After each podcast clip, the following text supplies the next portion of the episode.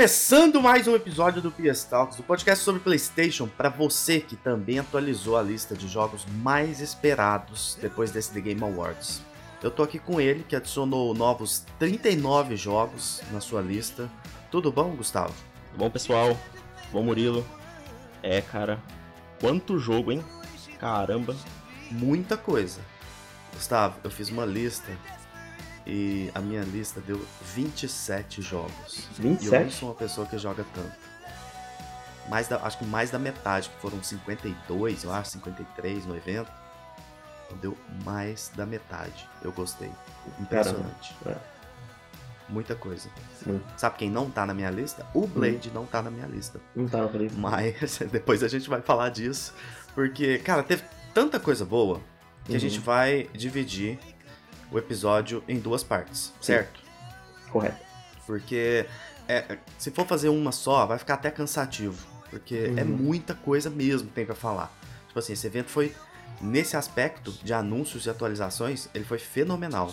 Sim. Eu diria que ele só não foi perfeito, porque faltou um negocinho ali, a cereja do bolo pra gente, que a gente vai comentar. Uhum. Mas é, teve coisa muito boa, muito anúncio bom, muita atualização boa. Então ele foi incrível. A gente vai começar esse episódio, essa primeira parte, falando sobre os principais. Então a gente vai falar até um pouquinho é, de GTA 6 também. Óbvio, a gente vai falar de Dragon's Dogma 2, daquele showcase bom que teve. Então, assim, esse fim de ano tá muito movimentado. Teve coisa antes do TGA. Então a gente já Sim. vai pegar os principais anúncios e atualizações do TGA, junto com Dragon's Dogma 2 e GTA 6. Fazer esse especialzão aqui. E no Uhum. próximo episódio, parte 2, que deve sair talvez essa semana, não sei. Mas a gente pretende É. lançar bem próximo para que vocês Talvez ouçam. quinta-feira. Isso, para que vocês ouçam como parte 1, parte 2 mesmo, assim. Uhum. Porque vai ficar longo, mas dividindo acho que fica até mais organizadinho. E a gente vai tentar ajustar da melhor forma possível para ficar melhor de ouvir. É isso, Gustavo? Isso mesmo.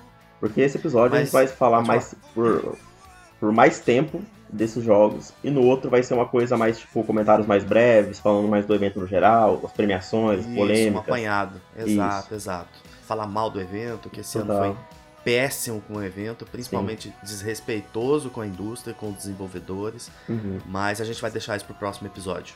Sim. Nesse a gente vai falar só de coisa boa. É. Só dos maiores jogos que a gente teve. E antes de começar, se você ainda não indicou a gente pra alguém, manda pra alguém nesse momento. Para de ouvir, dá um pause. Manda pra alguém, indica pra um amigo que pode curtir, pra alguém que precisa se atualizar. E acho que tá faltando três avaliações. Só três avaliações pra gente bater 200 no, no Spotify. Caramba. Quem quiser seguir a gente no Twitter, é só pesquisar pelo arroba TalksPS. Os nossos perfis pessoais estão lá na descrição da página. Se quiser e puder mandar aquele RT assim que a gente postar o episódio, ajuda demais da conta. A gente já falou isso aqui, sempre falo. É a forma mais fácil, rápida e gratuita de ajudar. Compartilhar com certeza a melhor forma. E lembrando que para acessar o blog é o pstalksblog.com e nós estamos disponíveis, além do Spotify e do Deezer, em outros agregadores também. Amazon Music, Pocket Cast, Overcast e até no Apple Podcasts. Gustavo, Oi, bora começar? vamos lá. Eu quero começar dando uma, uma dica hoje, uma recomendação. Hum. É, a gente utiliza, quando sai muito jogo e tudo para organizar, a gente não anota num bloquinho de notas, nem no papel de pão. A gente vai lá no Backlogged. E é Backlogged com B-A-C-K de back, tudo junto, L-O-G-G-D. E esse site é excelente, você consegue montar lá várias listas e colocar elas, é, é, classificar elas como ranking ali. Então, assim, dá para se organizar demais porque você vai jogar o ano todo. Dá para acessar pelo, pelo navegador no, no telefone, no computador. Então é muito bom. Eu queria dar essa dica porque eu, eu vejo que sempre que a gente posta essas listas, sempre aparece um ali no comentário, tipo, nossa, que aplicativo que você usou e tal. É, É. esse site que é maravilhoso, não é isso, Gustavo? Isso mesmo. Queria até fazer, fazer parceria com, com o pessoal desse site aí, porque devo ser a pessoa que mais compartilha esse site para as pessoas. Toda vez que eu posto, aparece uns 4, 5 lá, eu mando o link pra, pra eles. Exato, sempre. É o rei das listas. Gustavo é, É, o rei da cara. lista. Eu fico no site o dia inteiro brincando, me- mexendo nas coisas pra passar o tempo no trabalho, sabe? É, é. nossa, é bom pra caralho montar as listas lá. É. Você fica, não, esse aqui, deixa eu fazer um ranking top 10 de protagonistas mais bonitos. Aí você põe os jogos Isso. lá e, e, e, menciona o protagonista na notinha, assim. Mas é muito bom esse site, deem uma olhada lá que vocês vão curtir, quem não conhece ainda. Outra coisa que eu queria falar hoje, antes da gente começar com os jogos, a nossa votação, o PS Talks Awards, vai acontecer e a gente vai postar essa votação ainda essa semana para que todo mundo participe. Eu vou pedir também para todo mundo compartilhar, porque a gente fez com muito carinho, muito sofrimento. O Gustavo sofreu muito montando essa, essa votação toda com as imagens bonitinhas, tudo organizadinho. Meses, tem aquelas cara. duas etapas, lembrar que são duas etapas. Então tem a primeira que é a mais convencional, mas muito importante, com categorias importantes. E aí tem a segunda com aquela pitadinha nossa que eu vou deixar de surpresa no ar aí para todo mundo votar. Tem umas categorias Exato. bem legais, bem engraçadas ali, que a gente divertiu muito fazendo. Uhum. E algumas engraçadas, mas que são muito boas também. Que eu é. acho que merecem um, um olhar, assim. Então, já aproveito para agradecer o Gustavo, porque ele, ele gasta um tempo enorme fazendo isso. Eu vou auxiliando e tudo, uhum. ajudando a revisar e tudo mais. Mas o, o, o grosso mesmo entra com o Gustavo. Não é isso? Não, calma aí, calma aí. Lá ele. Não é assim não. É, ah, mas eu, eu tipo, falar. cara, tô há meses mexendo nisso aí já, tipo assim, na metade do ano já ia colocando os jogos. E assim, como, como, como que eu separo? Como que a gente se separa? Tem, a gente tem o nosso grupo do, do podcast, que é eu, o Murilo, o Carlos e o Tio Fê, que sempre participam aqui. Então, eu gosto de jogar muita coisa no ano para ter uma noção de vários dos jogos. Eu também gosto de perguntar para eles o que eles acham e também ver o que, o que eu vejo do sentimento geral, sabe? Então eu levo esses três fatores em consideração para montar a lista. Para ficar um bagulho justo, sabe? É, então, é por isso que tem, tipo, eu, eu acredito que as categorias a maioria tá, tá justa, porque é, a, gente, a gente pesquisou Mais justo bastante. do que o TGA, eu te garanto que tá. Com certeza. E, e tem, por exemplo. Eu garanto, que a gente já tem. É meio que engenheiro de obra pronta. A gente pega, é, vai montar algo semelhante, só que o que tem de erro lá, que é fácil de perceber, a gente ajusta no nosso. Total, é. E por exemplo, tem, fica, fica tem categoria que já era pra ter no The Game Awards há muito tempo. O melhor level design, entendeu? Tipo assim, isso é. Exato. A gente dividiu algumas categorias ali de forma muito interessante, mas deixa pra. Deixa como surpresa. Assim, vai que essa aí é uma das principais, que... né? Mas é porque, tipo, é um bagulho que é. eu fico. Como assim não tem, sabe? Porque é uma questão importante pro, pro jogo. É. Mas é isso, eu, eu, espero que todo mundo vote, que todo mundo compartilhe lá as coisas que votou, é, que depois a gente vai fazer um episódio falando os resultados e qual a gente votou, qual seriam nossas escolhas. Exato, tá? qual seriam as nossas escolhas, é isso. É, dito isso, vamos partir para os jogos? Vamos lá.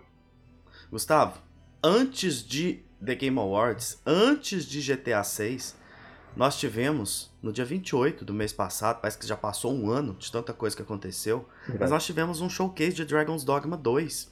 E a gente falou pouco dele, só comentou aqui e tal, e não voltou para falar um pouquinho mais. E ele foi bem legal.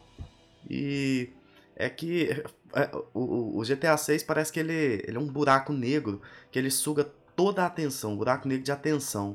Ele é. suga tudo. Aí a gente acabou é, é, esquecendo de comentar algumas coisas. Mas eu queria retomar para colocar junto com esse pacotão aqui do fim do ano, que tem muita coisa.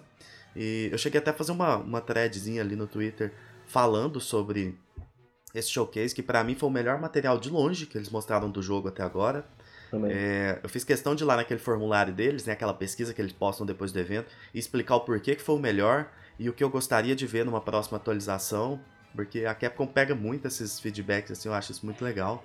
Uhum. E o jogo foi confirmado para 22 de março, o início do ano quase não tem jogo confirmado, então eles resolveram colocar também participar da festa. E ele deve receber pelo menos mais uma boa atualização antes do lançamento. Você Sim. não acha? Eu acho que eles devem mostrar ainda mais algum bioma, alguma coisa diferente, não sei. Isso, exatamente. Eles mostraram nesse, nesse showcase uma diversidade legal de gameplay, é, principalmente com a parte do Talos ali, o gigante, né? Uhum. A dinâmica ficou muito legal, os seus pawns ali, seus parceiros, seus peões subindo junto com você ali nele, ficou um negócio assim muito bem feito e que me fez lembrar de muita coisa foda. Eu, quando eu bati o olho naquela parte, eu já sabia que você ia curtir. O nosso uhum. Gustavo vai gostar disso aqui. O Gustavo gosta de gigantes. E ficou muito legal. Achei um gameplay bem, bem diverso assim naquela parte, bem, bem fora do, do que o jogo foca ali, né? Uhum. É, uma coisa que eu achei muito bom também, muito boa. Eles mostraram um pouquinho mais da diversidade de cenários do mundo. Uhum. Ainda longe do que eu esperava.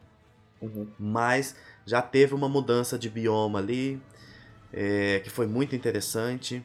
A parte dos elfos ali foi bem legal. A quest do, do, do intérprete ali, né? Do, do, idioma deles, eu achei muito interessante também. Mostraram um pouquinho de uma side quest que parece boa, nada muito profundo, muito absurdo, como a gente já viu em outros jogos. Mas são, são pequenas atualizações que, que me deixaram com vontade de, de fazer parte daquele mundo, sabe? De explorar aquilo ali. Eu achei, eu achei interessante. Até você sentiu um pouco mais de, de vontade de jogar o jogo, né? Cara, essa foi a primeira, na verdade, atualização do jogo que eu gostei. De verdade, que eu falei, pô, agora me dá um pouco de vontade de jogar, entendeu? É, é isso. Que isso? Eu acho que isso mostra bem, dita bem o que, o que foi esse showcase, né? É, porque antes eu tava tipo assim, cara, eu nem sei se vou jogar, porque na, nada nele me, me tá me, me capturando, sabe? Porque os inimigos é tudo igual do primeiro, é, cenários é tudo igual, tudo igual, nada diferente. Aí eles mostraram nesse aqui aquele aquele ceifador, aquele inimigo na caverna que eu achei muito legal. É, eu vou até falar dele aqui. É, eles mostraram aquele, aquele, aquele Drake, né? Aquela, aquele dragão. Uhum. Aqui eles estão chamando de Drake, mas ele tem quatro, quatro, quatro patas, ele não é um dragão, pô. É, é isso, é. E, e também eles mostraram o, o, gigante lá, né? Que, tipo, que eu achei, achei foda. E lembrou muito de Colossus. Né? Fala, tipo, que é, a coisa que eu mais gostando dele é, é a paridade do, do gameplay com as classes, sabe? É a coisa que mais é mais legal no primeiro. Que, tipo assim, o primeiro, o primeiro jogo, eu vi, é, teve muita gente que falou que quando jogou, detestou, porque jogou com a classe errada. Eu queria um jogo, tipo assim, que se a classe não fizesse o estilo de gameplay, talvez você pode não gostar do jogo. E aqui Legal. parece que vai pro mesmo caminho, entendeu? Se você for com uma hum. classe que você não tá, não tá gostando, troca. Talvez muda completamente a experiência do jogo. Interessante, interessante. Outra coisa muito legal que eles meteram um criador de personagem absurdo ali, hein? É, parece é bonito aquele, aquele negócio. Nossa, uma qualidade visual absurda. Eu me, eu me imaginei gastando uma hora ali para criar é, é, minha personagem. Vou fazer uma mulher, com certeza. Também. E Sim, acho que ele mostra um pouquinho do quão bonito esse jogo é. Muitas vezes eu acho que a proposta desse mundo mais pastel, palha, mais cru, assim, engana um pouco a gente. Esse jogo ele é bem bonitão. É, tem algumas partes que, que a gente olha e, e, acaba soando estranho, assim. Os parâmetros que a gente usa estão muito altos.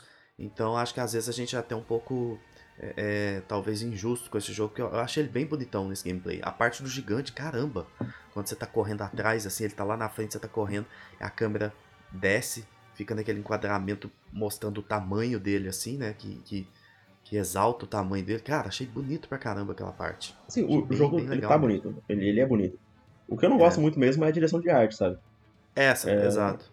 Eu, eu acho que ela é muito. Ela é muito vanilla, sabe? Eu acho que, que falta Isso. cor. Ela me lembra um, tipo, um jogo de PS3 nesse sentido. É. O é... filtro de mijo. Isso. Não, não, tipo, não tem o filtro de mijo, mas ele tem tipo de filtro cinza, sabe? Ele parece, tipo. Eu queria ver um pouco mais, mais de cor, sabe? Eu, eu queria ver grama que não, que não é aquele cinza esverdeado. Telegrama verde, entendi. sabe? Apesar é... de que eu é. gosto desse visual dele. Queria um pouquinho mais de diversidade, mas eu gosto desse visual. Então, e, e outra coisa também que eu queria falar desse jogo é que uma coisa que me incomoda um pouquinho nele é que o, a impressão que ele me dá é que ele é uma sequência estilo God of War Ragnarok é, pro, em relação ao, ao 2018. Estilo Spider-Man 2 em relação ao Spider-Man e estilo Tears of the Kingdom em relação ao Breath of the Wild. Só que com uma, uma diferença, um, um gap muito grande, né, entre então, o lançamento. Aí o que me incomoda é que, tipo, enquanto esses jogos saíram em 5 anos de diferença, esse tá saindo com 11 anos de diferença. Não, 12 anos de diferença, na verdade. Porque saiu em 2012, né? Vai sair em 2024, então são 12 anos de diferença. Cara. Que vai então, ser a mesma diferença de GTA 5 pro 6. Ah, com certeza. É, 12 anos. 2013 ah, tá, não, não. 2025. Ah, tá. É Só que é com uma diferença, um salto muito maior, né? É, então. Aí você pega, tipo assim, olha a diferença de The Last of Us 1 pro 2, sabe? É um bagulho absurdo. Do Alan. Wake 1 pro 2. É outro jogo. Então o Dragon's Dogma, ele ainda me incomoda por, por ter essa, essa, essa familiaridade. Se esse jogo saísse lá em 2016, eu estaria muito mais tipo, impressionado. Mas novamente, eu fazendo advogado do diabo aqui, tá vendo como o que estraga um pouco, e óbvio, não, é, é inevitável, mas tá vendo é inevitável, como, é. como que o que estraga um pouquinho é o parâmetro? Sim. É a gente sempre comparar ele com outras coisas. Sim. De repente, se não tivesse todos esses exemplos na indústria, ah, só existe Dragon's Dogma. Você ia falar, caramba, que jogo bonito, nossa. É, isso é verdade. pra caramba ele e tal. Então, só... a gente sempre comparando ele com os outros. Então, eu meio que me, me, me policiei para não ficar comparando ele com Alan Wake 2, por exemplo. Tipo, Entendi. com o salto que outras franquias tiveram, sabe? Tô me apegando ao que eu tô vendo dele, assim. E mas, mas não também tava me agradando muito, mas agora tá, tá legal. Sim, mas, mas só falando também sem comparar com os outros, é que é porque eu, eu, eu venho com, esse, com essa negatividade em cima dele porque eu não gosto tanto do primeiro, entendeu? É, entendi. É, verdade. Aí, aí eu tenho esse ponto já, que eu, eu zerei o primeiro, joguei todo, achei okzinho, legalzinho. Mas então, quando vem uma sequência que ela não. Ela parece, parece, vai que o jogo é tipo incrível e tal. Mas ela não parece evoluir tanto assim. É uma coisa que eu fico, beleza, você vai de um jogo ok pra um jogo bom, sabe? Aham. Uhum. Não então, fa mas, faz todo sentido. Mas, mas, mas eu curti, tem outras cara, coisas eu, que eu, queria falar dele. É, tem outras coisas. A classe Trickster, que eles mostraram, muito doida. Nossa, ali eu falei, ah, aqui o pai gostou. Hum. Que adição legal, cara. Visualmente, muito foda as habilidades. Coisa que eu adoro, prezo muito, que é o combate ter uma estética visual muito legal. E, e, e tem nesse. Então uhum. me pega bastante também. É, e a parada de conseguir manipular o combate à distância, ali, ali o jogo me abraçou. Porque eu gosto muito disso. Então, assim, muda completamente a, a estratégia, a abordagem que você vai ter, né, com cada encontro ali. E eu falei dos efeitos, os efeitos eles não são legais só nessa vocação, não. Porque o arqueiro ali tem, tem uma física muito legal do vento, quando, você, quando ele utiliza a habilidade, a habilidade uhum. e o vento interfere até no fogo que tá saindo do arco ali, assim. Então são coisas muito pequenas que deixam o combate bonitão e eu gosto bastante disso. Eu gosto de sentir que o que eu tô fazendo no combate tá, tá se, se refletindo, ecoando ali com, com o visual dele. Gosto muito desse, desse espetáculo ali, assim. O que, que você achou do, de... do gameplay do, do, do Sorcerer? Que mostraram ontem, inclusive. Cara, eu gostei demais, porque tudo que for mago à distância, assim, mexe muito comigo. Uhum. Então, é, eu vou estar tá de Trickster ou de Sorcerer, assim, eu, vai ser por aí. Apesar de que eu quero testar as outras também, porque eu acho elas muito legais. É. Inclusive dos peões ali, dos companheiros ali, que eu mais gosto é o, o Beastrian lá, que parece um guarda-roupa com cara de leão uhum. e com uma, uma espada de duas mãos maravilhosa. Então, para mim é muito doido também. Cara, eu é... não sei qual classe que eu vou jogar. Eu tô, eu tô entre o, o genericão, espada e escudo, é, arqueiro e assassino. São as três, tipo assim, que eu geralmente... Talvez o arqueiro seja a, a que eu menos tenho vontade de jogar. Sério? Mas acho legal, sabe? Eu, eu gosto muito de ter um companion arqueiro. Uhum. Mas eu não, eu não vou ficar controlando ele muito num jogo que me deixe ter essa, essa opção, entendeu? Essa... Você acredita que no primeiro, a classe que todo mundo considera mais divertida de jogar é o arqueiro? Pois é, eu sei disso. Galera, eu vi a galera é. falando disso. Mas eu acho que eu vou de mago mesmo, porque eu sou sempre mago, não adianta. Eu vou uhum. pensar, pensar, vou jogar de mago. Fiz isso é... até com Demon Souls. Vendo o cara jogando com, com assassino, é, tô, tô até assistindo aqui agora, eu acho que eu já, já, já tirei ele da minha, da minha chance. Por quê? Que ele parece, tipo assim, vendo os ataques, eu tô vendo só ele errar combo, porque os inimigos voam, ou os inimigos são muito rápidos, e tipo, ele ataca muito em uma direção, sabe? Ah, entendi. Eu, eu não eu tenho dificuldade de gostar, de hum. preferir, eu gosto de todas, mas de preferir classes que você tem que ficar colado no, no bicho. É. Entendeu? Uhum. Não é, gosto eu, eu muito. Gosto mais assim. Eu, eu não gosto tanto de ficar colado. Por exemplo, é... Monster Hunter eu jogo de Hunting Horn, geralmente. Uhum. Que a Hunting Horn eu tenho que estar tá colado às vezes para dar um combo que no final ela dá uma explosão, tudo no bicho. Mas ao mesmo tempo eu posso estar tá mais longe um pouquinho, bufando a galera e tal, pegando uns hits mais, mais longos assim. Que ela, ela tem um alcance legal, então basicamente é isso. Eu jogo, eu jogo Monster Hunter de, de, de arco, então por isso que eu que eu fico meio tipo, um, será que eu jogo de também? Não sei. Ah, legal. E para finalizar, você já comentou sobre eles, eles deixaram por último que para mim foi o a, a, foram as duas estrelas do show, que foi o Drake e o Dullahan, que é aquele, uhum. nossa, que criatura doida, hein? Agora Sim. fala a verdade aqui para mim, entre nós dois aqui. Esse bicho, Dullahan, dentro daquela dungeon ali, ele não fica devendo em nada para as criaturas de Elden Ring, Lords of the Fallen. Eu vou te Total. falar. É, se, fosse, se, se, me falasse que ele saiu de dentro de um desses jogos, eu ia falar, é, é isso mesmo, e é um dos bons lá dentro. Porque, uhum. cara, que bicho foda, que, que ambientação, que atmosfera doida que ele cria ali dentro, hein? Naquele escuro e tal, cara. gostei demais, gostei demais. O é, Drake ali também, foda. que é esse, entre aspas, dragão, que é, é muito bonito também. O efeito do, do, da habilidade de fogo dele ali, você escalando ele. Nossa, eu, eu, é, é, eu pirei nesse gameplay. Eu espero que a gente tenha pelo menos, sei lá, 30 encontros desses no jogo. É, eu quero diversidade, cara. Eu, eu, eu tava falando pra vocês que eu queria que esse jogo fosse meio que um Monster Hunter de mundo aberto, sabe? Nesse estilo de, de ter muita criatura. Porque a história, cara, eu acho que, tipo assim, vai ser um bagulho, tipo, terceiro plano, sabe, pra gente. Sim, é, provável. Então eu, eu quero criatura diferente. Eu quero estar andando no mundo e ficar encontrando bicho diferente, caçar é. criatura única, sabe?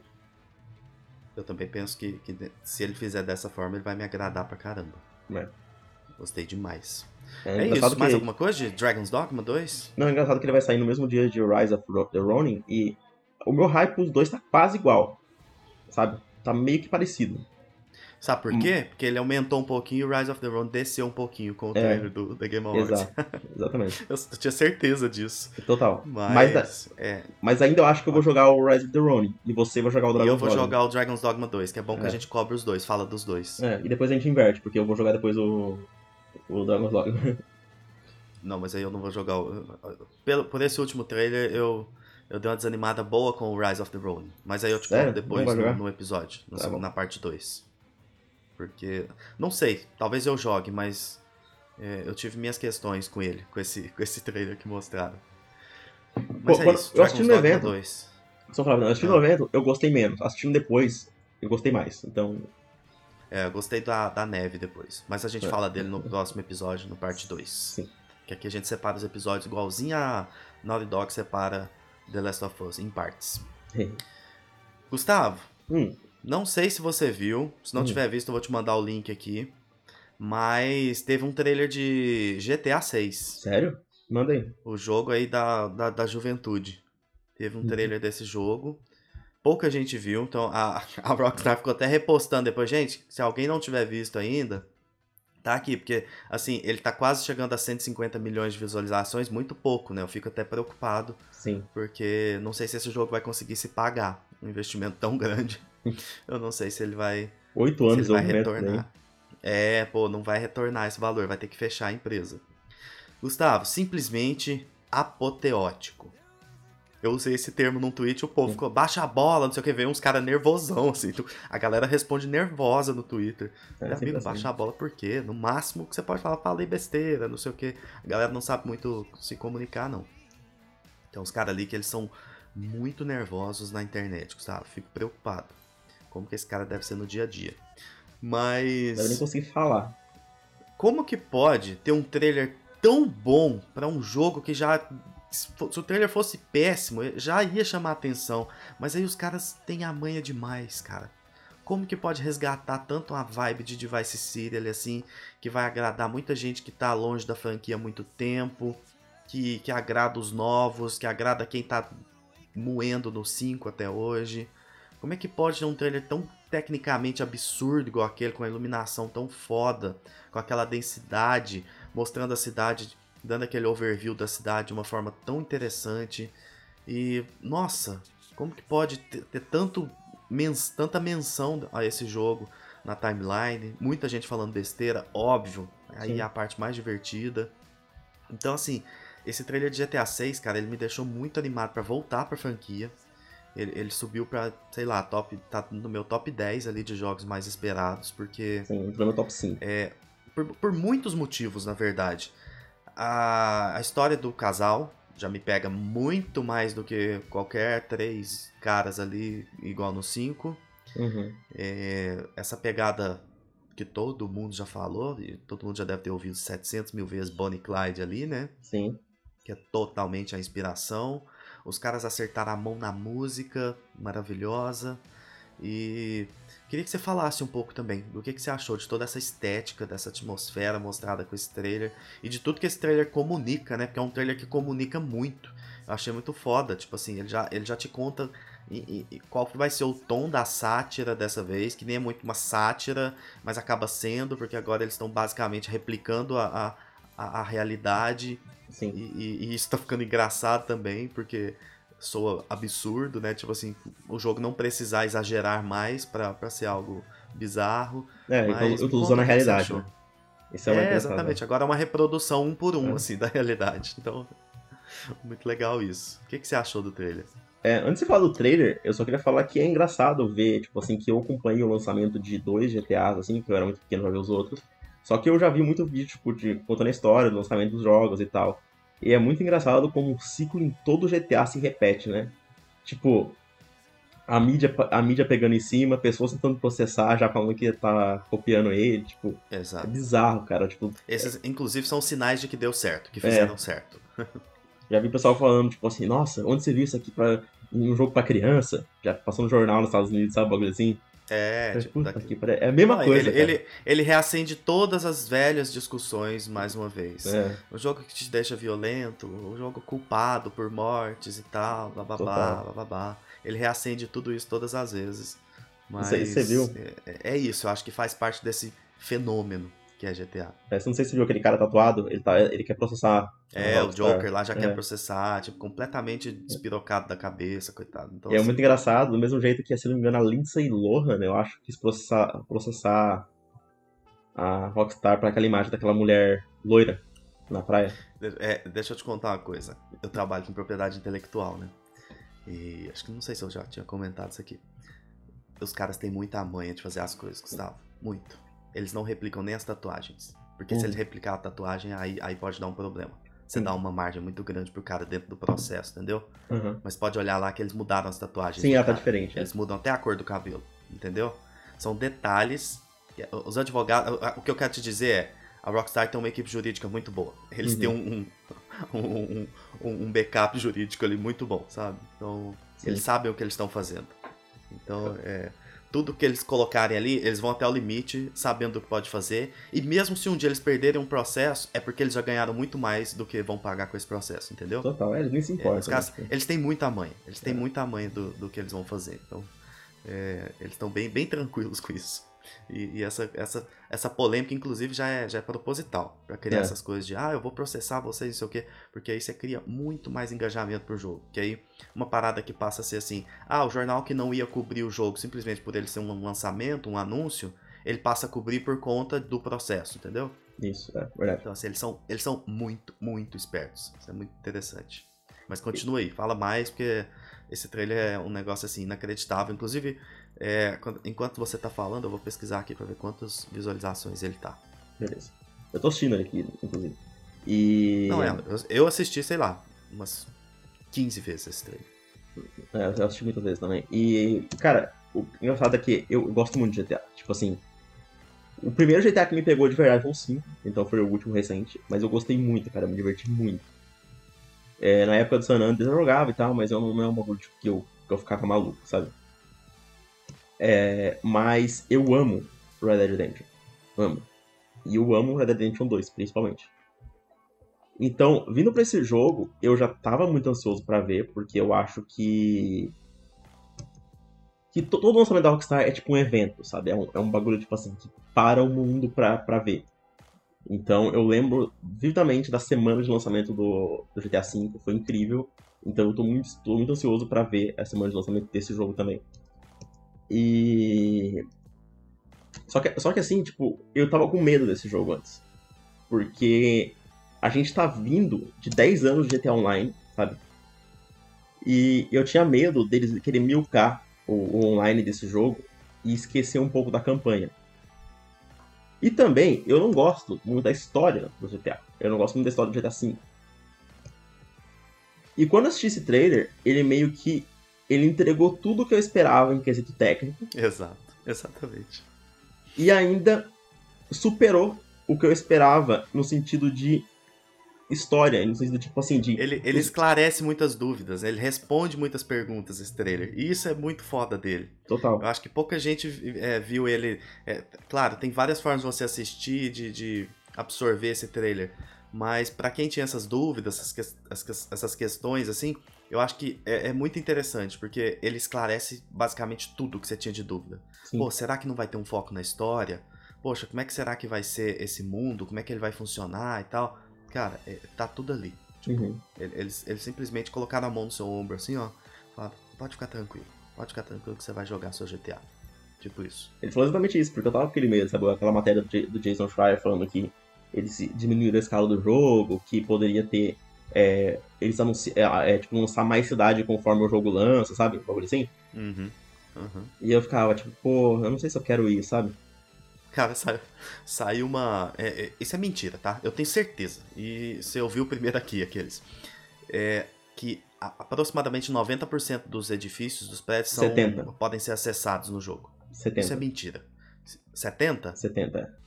Mesmo 70, mentira. Não tem, não, não tem a mínima possibilidade. Nem, nem se for uma salinha ali em cada um. Nossa, se, for, se isso acontecer, vai ser um negócio muito estúpido, sabe? De tão, de tão incrível. Assim. É, Mas se, for, se fosse pra geração passada, eu não acreditava. Já que vai ser Next Gen Only, eu tô acreditando. Isso sabe? é legal, hein? Dele ser exclusivo. A gente tinha muito essa dúvida de que a, uhum. a Rockstar podia dar essa essa mijada no barranco e, e lançar ele cross-gen. Né? Mas assim, a melhor decisão é lançar esse jogo. Principalmente ele sendo para 2025. Para muitos, infelizmente, porque agora. O pessoal, essa semana se matriculou na academia, no crossfit, tá todo mundo se cuidando, porque todo mundo quer estar tá vivo para jogar GTA 6. Esse, é. Essa é a, a meta de todo mundo agora. Total. Pra ver o lançamento desse jogo, ver ele quebrando todos os recordes. Mas é, é, louco, é, é louco como GTA gera esse tanto de coisa, né? Rumor de acessar 60, 70% dos prédios e é um negócio muito louco, cara. É. Que jogo, que coisa e... absurda esse jogo. E eu queria falar também que engraçado que esse trailer vazou, né? Ele vazou um dia antes. Exato, ele vazou um dia antes, o que, assim, pra ser muito sincero, é sempre muito ruim, né? Porque os caras estão lá planejando e tal, mas não atrapalhou em nada. Não atrapalhou mas não nada. atrapalhou em nada. Tá com 137 milhões de visualizações nesse momento. Em breve, eu acho que até, sei lá, primeiro trimestre do ano ele já deve bater 150. E é um eu acho que ele assim. deve chegar a 2 milhões, a 200 milhões, cara, eu acho que no final. Ah, é perigoso, até o é. lançamento. Sim. Perigoso mesmo. Porque a galera vai ficar revendo, a hora que sair os trailer 2 eles vão voltar para dar Total. aquela impulsionada no trailer 1 de novo. Então, é, é loucura. O trailer 2 que deve sair, infelizmente, só no segundo semestre de, de 2024. É. Que é mais ou menos o padrão que eles tiveram com Red Dead Redemption 2 e GTA V. Sim. Então, deve sair né? no final do ano que vem. Mas. E o jogo. Esse... É. Não, o jogo deve sair só no, no, final de 2025. Se isso não for adiado, é... né? Porque a Rockstar adora adiar jogo também. GTA vai sair lá em. Ele vai sair em. 2025. Não, eu, eu acho que ele vai sair em maio de 2025. Meu, meu chute é outubro de 2025. Interessante. É. Isso não for adiado. Pra maio. Se não for Mas, adiado, né? É. Sabe uma coisa que eu queria falar todo também? mundo correndo nesse momento de 2025. É. Outra coisa que eu queria falar também. O pessoal falando, não, os caras mostram CGI, isso aqui não é gráfico do jogo. Cara, isso não é gráfico sabem do, do que estão falando, é. esse pessoal, hein? Eles não sabem, porque a, a, Rockstar mostra algo sempre muito próximo do que eles vão entregar. Sim. E eu, eu digo mais, o jogo quando sair ele vai estar tá mais bonito do que, do que esse aqui. Eu também acho. Porque a Rockstar. Eles ela, vão polir muita coisa. Pode ser que mudem alguma coisa na densidade ali e tal. Mas ele vai estar tá até mais bonito, eu acho. E se você for, for meio chato e olhar é, o trailer com, com olhos de águia, você, você percebe vários erros. Vários problemas. Sim, sim, você vê umas coisinhas ali que faz, pô, isso aqui vão, vão ajustar isso daqui. Sa sabe quando aparece Rockstar é, Games Presents, assim, que tá aquele panorama da cidade? Aham. Uhum. Se você olhar, tipo, no, no, canto esquerdo, assim, você pode ver que tem uma parte com palmeira que não tem pedestre nenhum, sabe? Assim, é, o, que não, o, parece chão, que carregou ali, É, assim, o chão é tá, tá, ele tá bem, tipo, é, sem textura, sabe, de longe. Isso aí, é aquele, aí é aquele gameplay do Ratchet Clank, que o, o, o, Ratchet ficava um pouco flutuando, assim, aquela parte do isso. navio, quando eles anunciaram, sabe? Aí no, uhum. no, trailer seguinte eles já tinham ajustado o negócio. Total, Então, é. assim, acontece, é normal, esse... mas no geral impecável, assim, absurdo. É, esse trailer, ele, ele deve ser tipo material de, sei lá, uns 5, 6 meses atrás, geralmente o tempo que demora pra, pra editar. Aquela cena que tá aquela, aquela cidade de noite, assim, você pode ver que na, na água tem umas partes assim que tá, a água tá meio que sem textura, sabe? Em algumas partes, assim. É, verdade. E verdade. Isso, isso é ótimo, porque mostra realmente que é real, sabe? Que é um bagulho, tipo assim, que vai melhorar. Assiste lá o é. primeiro trailer do GTA V, depois você vê o lançamento. Tá, tá mais bonito o lançamento. Gustavo, sabe qual é a coisa mais impressionante desse trailer para mim? A hum. cena da praia. Também. Aquela densidade ali. Principalmente quando você vê um vídeo comparativo com o 5, a praia do 5. Aquilo ali é inacreditável, cara. Se entregar é. algo próximo daquilo, não precisa, não precisa nem ser aquilo. Se entregar algo próximo daquilo ali, já vai ser um negócio assim, inacreditável. Também acho. O, o que esse jogo vai fazer, cara, nossa, que, que, que foda que é ver um jogo desse tamanho, sabe? E que não uhum. é um uhum. jogo é, tipo, Ruim, que não né? é um Fortnite, que não é um Isso. esporte, que não é um negócio assim, porque é, é um jogo que a gente considera, a gente gosta e tudo, e se você analisar ele objetivamente, ele é muito foda, então, cara, que, que massa ver um jogo desse tamanho, uma obra desse tamanho. GTA, GTA 6 vai ser novamente a maior obra de entretenimento do mundo, porque ele vai ser a mais lucrativa, superando GTA V, e, e isso é muito louco. Vai Uhum. bater, sei lá, vai bater as 200 milhões de, de cópias vendidas, que é coisa que o GTA V tá mais ou menos nessa casa já. Se não Uhum. me engano, a última atualização é de 195 milhões de cópias. É coisa absurda. Então, é, é, é muito assustador, cara, muito assustador. eu Esse, tô. esse trailer me deixou muito, muito animado. Também eu, tô- eu até já tava comentando que GTA, pra mim, é a, a maior, melhor coisa que existe. Tipo assim, no sentido de, Exato, tamanho coisas que é grandes. É, É, exatamente. Tem por exemplo, Velozes e Furiosos, ruim. é. Transformers, ruim. Filme da Marvel É, atualmente, Marvel, ruim. Tô brincando, tá, gente? Tudo, eu assisti tudo essas coisas, mas é, é de coisas colossais, GTA melhor. É. É isso que. E, e eu concordo demais com o que você falou. Eu E- concordo muito com isso. E sa- sabe uma coisa que eu, que eu adorei nesse trailer, que eu acho que algumas pessoas podem discordar? Esse jogo tá muito menos realista. Tá muito Nossa, mais cartunesco.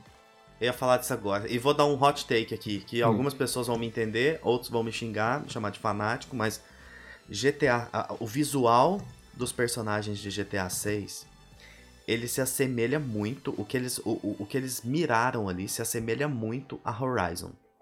O Concordo. que, que eu quero dizer com isso? Ele é um realismo com uma excelente e, e boa, generosa pitada de cartoon. Uhum. Então, é um jogo que faz o que eu mais gosto em jogos. Ele te lembra que é um videogame. Uhum. Por mais realista que possa parecer, por mais assustador que você possa olhar e falar: caramba, isso parece uma pessoa. Mas parece uma pessoa e é um jogo. É.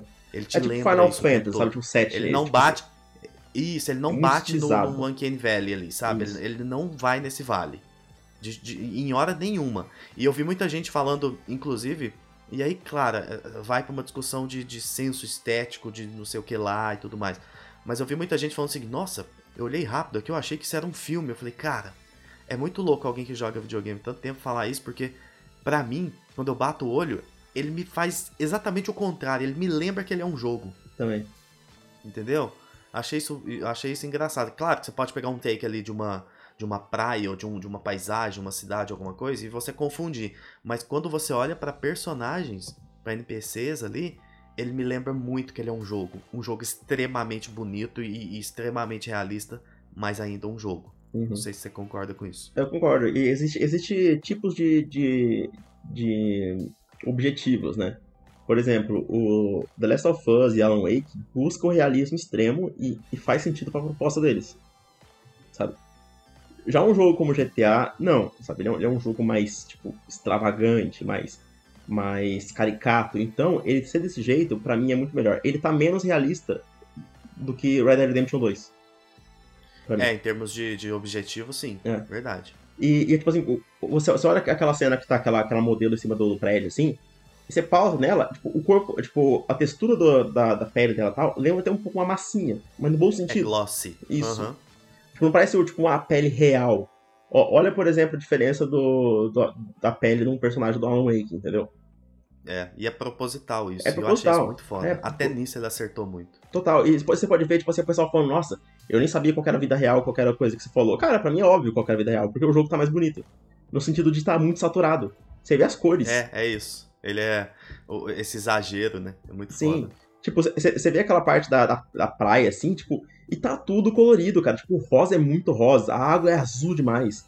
Os biquínis são coloridos, sabe? Tipo, tipo os, os corpos da- da- das mulheres, dos personagens, tudo brilhando, parece que todo mundo passou óleo de, E de que mulheres, fisiculturismo, hein? né? Que sabe? mulheres lindas. Que Aquele homem, olha o peitoral daquele homem correndo do lado Total. daquele pincher. É um Ó. pincher ou um chihuahua aquilo ali? Pare- parece um muito pincher. né? Parece muito um pincher. Parece- Então, Muito cara, interessante. Tá tudo, tipo, colorido demais. É uma coisa também que eu sinto, sabe um exemplo? Uncharted 4 com The Last of Us Part 2. É, existe essa diferença. Uncharted Verdade. 4 é bem mais, é bem mais é, é, saturado, é bem mais, mais vivo do que The Last of Us Part 2, apesar de ainda ser bem realista. Mas existe essa diferença de, de pegada. É, é tipo você comparar também com, com o GTA 4. O GTA 4 é tipo depressivo, tenta ser realista ao extremo. É a pegada dele, entendeu? De Nova York. É isso. E aqui é Vice City, então, tipo, é, é Miami. Então gente tem essa pegada bizarra, absurda. Então, nossa, curte muito. Verdade. Incrível. É isso, GTA. A gente vai sempre esquecer de falar coisas desse jogo, desse trailer, porque uhum. é tanta coisa para falar, para abordar, desde a atmosfera, do resgate, do tamanho, da grandeza disso e tudo. Que uhum. é isso. A gente vai voltar muito nesse jogo, porque vale a pena falar dele e celebrar a existência desse jogo, que é um negócio maluco pra franquia. Eu só espero que ele esteja sendo desenvolvido com a menor quantidade de danos possível para as pessoas. Porque a gente uhum. sabe que um desenvolvimento de uma obra desse tamanho é uma máquina de moer pessoas. Sim. Mais alguma coisa? GTA 6? Não, só isso mesmo. Agora a gente vai falar de um joguinho aqui bem, bem simples. Metafor Refantasio, meu querido Gustavo. Batendo palmas aqui. Vamos bater palmas, vamos bater. 5 segundos de palma. Muito bom, muito bom. A melhor atualização que a gente teve no evento, no The Game Awards, e aqui a gente já tá falando de The Game Awards, entrando Começou o The Game né? Awards, né? é.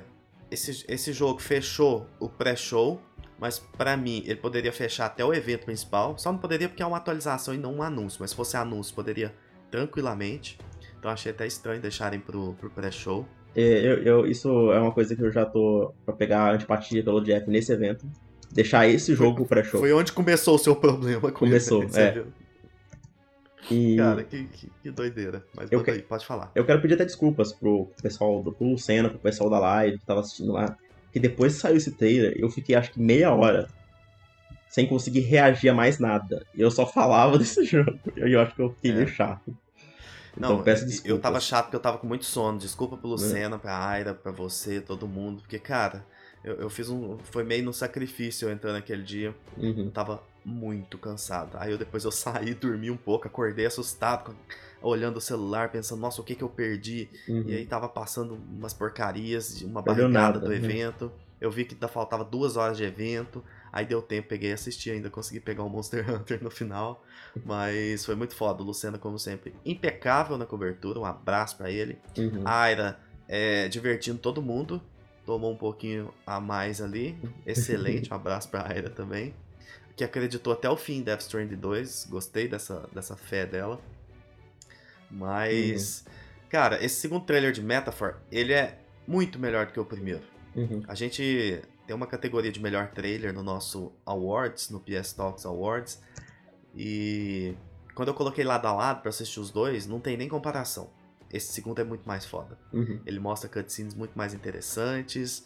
É, ele aborda um pouco mais nessa nessas cutscenes o character design desse jogo, character design desse jogo, que é um negócio assim doentio de tão bom. Eu não uhum. consigo pensar com facilidade um jogo que tenha personagens visualmente mais interessantes. Sim. É...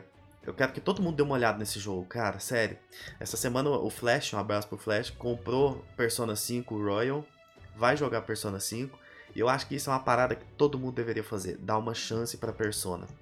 Uhum. Porque principalmente para quem não jogou Persona, eu acho importante dar uma olhada nesse jogo. Porque pode ser que você vai gostar de duas franquias agora que são sensacionais, que é a Persona e o que promete ser o, o Metaphor, né? Então, Sim. queria que a galera desse uma olhada de verdade, porque esse jogo é incrível. E esse trailer, fora ser muito bonito, empolgante e tudo mais, ele trouxe, Gustavo, a mecânica de combate que promete ser o game changer de Persona para Metaphor. Uhum. Um jogo que nem precisava disso, eu comentei isso com vocês, falou, nossa, concordo. Ele nem precisava fazer isso, podia ser só combate de turno e tava tudo certo. Mas aí Total. o que, que ele traz, Gustavo? Comenta para mim um pouquinho.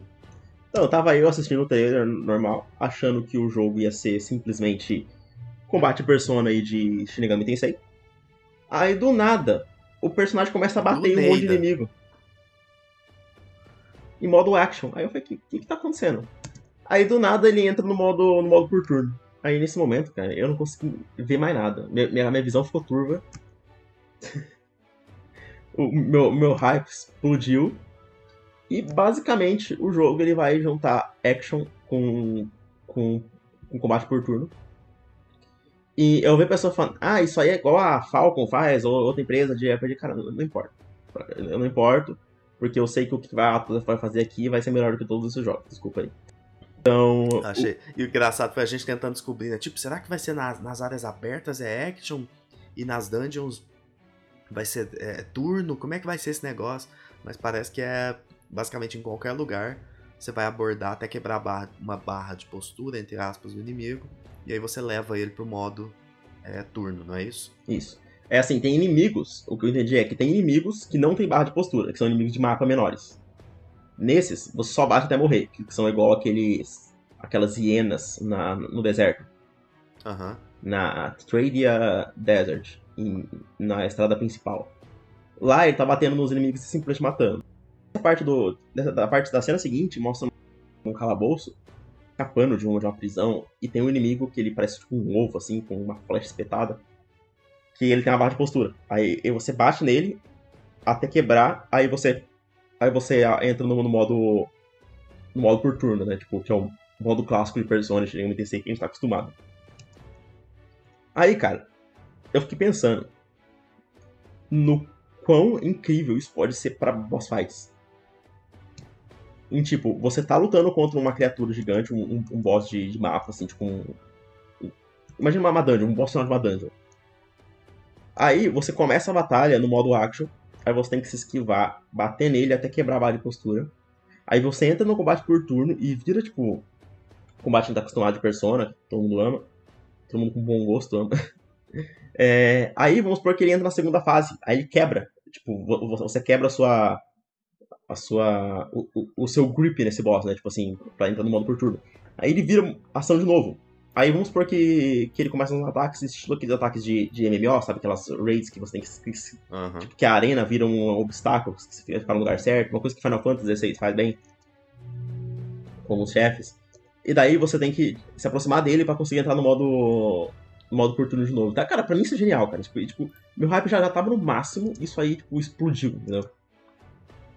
Nossa, explodiu. muito. É, é, é isso. Já tava, tipo, ele não precisava mostrar mais nada inovador, nada novo, entre aspas. Uhum. Mas aí ele vem com essa. Então, tipo assim. É. Nossa, é, é, o negócio é absurdo. Cara, eu tô. Eu, eu fiquei bobo, assim, com esse jogo. É, é candidato a, a, concorrer a, a GOT ano que vem. Vai concorrer. Pode é, colocar ele nas listas aí. Eu espero que os veículos joguem esse jogo. Uhum. Deem uma atenção para ele, porque assim como Persona 5 teve né, uma atenção legal, eu acho que esse ele tem tudo para agradar ainda mais. Porque ele meio que abre mão daquela coisa adolescente, do dia a dia ali tudo, e, e, joga uma fantasia muito interessante em cima. Então acho que, apesar de não ter o nome Persona e, e o histórico de uma franquia por trás ali tudo, ele tem tudo para agradar mais gente do que Persona, sabe? Sim. É, a, a Atlus falou que ela queria que fosse o terceiro pilar deles, né? Shin Megami Tensei, Persona e agora Metatron. Pois é, cara. Nossa, ele, ele precisa é. muito furar a bolha esse jogo. Sim. Espero muito que ele tenha um, um um sucesso, obviamente, proporcionalmente falando, né? como Baldur's Gate 3 teve, como, sei lá, como Alan Wake 2 teve. Eu senti que esses jogos deram uma, uma furada na bolha. Sim. Ainda não sei o resultado de, de Alan Wake 2 comercialmente, mas eu sinto que muita gente deu chance, experimentou, foi atrás, conheceu o universo. E eu acho que ele pode ter esse papel, sabe? De fazer as pessoas se interessarem por Shin Megami Tensei, por Persona, por mais coisas da Atlus, então eu tenho grandes, enormes expectativas por esse jogo. Enormes mesmo. Porque ele parece um negócio muito, muito grandioso. Sete pieces fodidas ali naquele trailer que eu gostei demais, assim. Então, hype total para esse jogo. E outra coisa também que eu ia falar é que poucas vezes em um RPG eu vi uma premissa tão foda quanto desse jogo a, a, o começo da história, assim. Basicamente, o, o rei morre. E, e, e, vai existir um torneio para de, decidir quem vai ser o, o próximo rei. Entendeu? Uhum. E, e quem tá acostumado com Persona sabe que um dos grandes. É, um dos grandes chamativos do jogo Maris. É, trunfos do Persona. É a relação entre os personagens. É o, o social links que você cria, né? E parece que ali o negócio tá intensificado, né? Sim, porque aqui você vai viajar pelo, pelo mundo, pelo reino, procurando é, aliados para você criar bonds, para você criar laços, para te auxiliar na busca pelo trono. Então você vai, é você vai, você é meio que um candidato à eleição e você tem, você tem que é, angariar eleitores. Basicamente isso. É, Persona é um jogo extremamente político uhum. e Metaphor vai ser ainda mais. Sim. Eu senti também que ele vai ser um jogo bem mais sério, bem mais dark, pelo que eu entendi, assim. É, apesar da fantasia, ele isso. vai ser mais, mais dark, eu também achei. Eu, eu vou só ler pra vocês entenderem tipo, o quão foda que é a, a premissa do jogo. A narrativa é situada no, no, no Reino Unido de Eucorônia, onde, onde o assassinato do rei traz a agitação e o caos, e o caos ao território. E um dia, um mágico conhecido apenas pelo rei, chamado Royal Magic, é invocado e o mundo se envolve em um, em um nobre torneio pelo trono. Em meio a esses acontecimentos, o protagonista, juntamente com a sua parceira, a fada Gálica, que é aquela fatinha que fica te, te perseguindo, que é totalmente berserk, é, é o punk do berserk, precisa encontrar a mania de quebrar a maldição que foi imposta sobre o príncipe, a quem todos acreditam que, está, que esteja morto, e para tal, ambos saem uma jornada pelas vastas terras do reino e descobrirão que para atingir o objetivo, eles devem participar do troneio pelo trono, e essa tarefa obrigará a formar alianças com muitos amigos e seguidores de várias tribos que vivem no mundo. Então, tipo, porra, velho. Olha essa premissa, velho. É, a premissa dele é muito boa. Só a premissa, tipo, de, de pô, desse, desse, desse torneio. E, tem, e a coisa que eu amei desse jogo aqui, em Persona, em Shin Tensei, tipo assim, em, em Shin Tensei, você é o protagonista e você é, captura demônios para ser os seus amigos de, de, de party, certo? Eles são luta com você, lado a lado. Em Persona, você tem os seus amigos e eles têm a sua própria, o seu próprio Pokémon, entre aspas, só pra, pra quem não conhece, que é, que é a sua persona, que é fora do corpo. Que, pra quem não sabe, é, é, é a, a, persona, no, em termo filosófico, é basicamente o, o lado tipo, o lado oculto da alma de toda pessoa, do coração de toda pessoa. As coisas que você não. que você. Que você é, mas que você não, não expõe, sabe? A sua sombra. Uhum. Basicamente isso. E é a coisa que você quer meio que, que transbordar. E quando o personagem tira a máscara, o, ele, ele desperta a, a, essa, essa outra personalidade dele. Aqui, vai, o, o seu a sua ideia não, não é pegar personas. Aqui você vai ter a metáfora, que é basicamente assim que é uma, uma outra parte do seu ser. Aqui você se transforma em um ser que luta, entendeu? Uhum. É como se fosse uma transformação, sabe? Digimon, tem aquele Digimon que tem, que tem os amiguinhos e tem o Digimon que o próprio personagem se transforma na, no Digimon. Aham, uhum, que é o 2, né? Isso, é, aqui vai ser meio que isso, entendeu? E, ou 3, não lembro. E você vê que tem, por exemplo, a personagem que é a Huckenberg, que pra mim é um dos melhores character design que eu já vi na minha vida, aquela elfa de cabelo vermelho. Puta Sim. que pariu. Você pode ver que ela se transforma em um cavaleiro com uma alabarda gigante e ataca. Tipo, que, que foda demais, meu Deus. Então, ele vai se diferenciar de todas essas maneiras de. de, de persona, saca? Uhum. E, e, mano, é, não, não, tem como. Tipo assim, se já tava hypado nesse nível, eles anunciaram mais pessoas pro, pra equipe de desenvolvimento desse jogo. Pra começar, o que a gente já conhecia. Character é, Design, o Shigenori Soejima, que é que é o character design de Persona 3, 4 e 5. Então, tipo assim, o, o, o currículo desse cara é inquestionável, né? Uhum. Aí você tem o concept art Koda Kazuma, que trabalhou em Nier Automata. Então, só isso já, já, já trouxe muitos fãs aí, né, de, de Nier. Aí tem o Shoji Meguro, compositor de Shin Megami Tensei 3 Nocturne, Persona 3, Persona 4 e Persona 5. Pra mim, um dos três maiores. É, pra mim, um dos três maiores compositores dessa indústria. Aí tem o Mechanical Design, que é, que é o, o design de, das, das, criaturas mecânicas. O cara trabalhou em Neo Genesis Evangelion. Precisa mais que isso. Precisa mais um que time do, Um time dos sonhos é. pra fazer um jogo dos sonhos. E o diretor do jogo, simplesmente o Hashino, que é o diretor de Shinigami Tensei de Persona 3, Persona 4, Persona 5 e Shinigami Tensei 3 Nocturne, que é o Katsura Hashino. Então, tipo, é, é o time dos sonhos. Tipo, não, não, não, não, não tem ninguém. muito jeito de dar errado, né? Não tem muita margem para dar errado. É, não tem. É tipo, é tipo, sei lá, é tipo o Kojima trabalhando com o. Shinkawa, tipo, é o Kojima trabalhando com o Shinkawa. Aí, aí ele traz pra trilha sonora, tipo, sei lá, o, o Souken da. Final do, do, Final Fantasy XIV, 16, saca? E, uhum. e, e, tra, e, traz também o, tipo, sei lá, o, o, algum character design da, da From Software de Elden Ring. O Sam Lake, tô brincando. É. Ah. Sabe, tipo, uma bagulho assim. É tipo, é tipo isso esse time. Então, então, cara, eu não fico ansioso por um jogo assim desde Elden Ring e God of War Ragnarok. Esse é um, esse provavelmente é um dos cinco jogos que eu mais esperei na minha vida. Esse é o nível. É isso. Eu trocaria todos Metáfora. os jogos. Todos os jogos de 2024 eu trocaria só pra jogar esse jogo. Exato, eu trocaria todos os de 2023, inclusive, pra jogar ele. Eu acho que eu também. Por ele. Eu acho que eu também. 2024 vai ser um ano, para mim, muito melhor que 2023. Isso é assustador, mas vai ser. Baldur's Gate 3 entrou no meu top 10 da vida. E eu acho que eu trocaria pra jogar Meta por tamanho do meu hype. Eu acho que Metaphor vai entrar no seu top 5 da vida. Será? Você acha que vai passar Persona 5? Eu acho que não, viu? Ah, eu acho possível. Eu acho bem possível. Eu acho que ele pode entrar no meu top 10 da vida também. Vamos ver.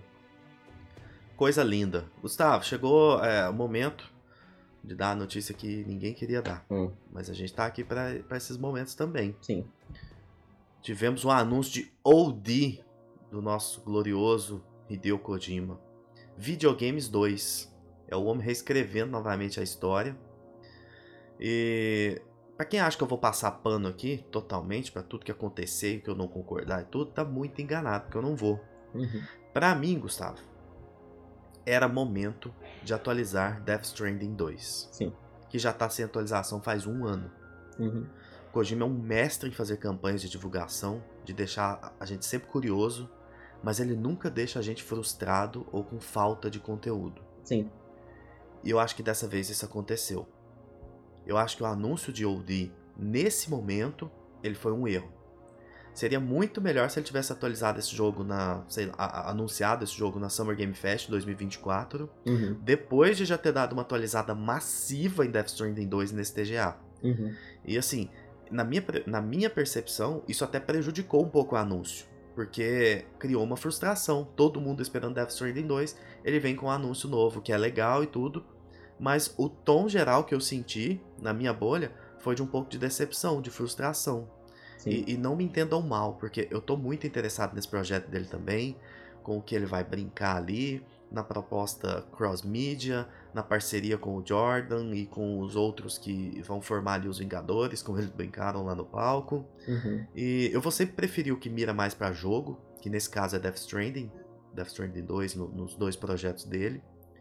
Mas pode ser que esse projeto seja incrível também, talvez melhor, talvez é um negócio realmente assustadoramente bom.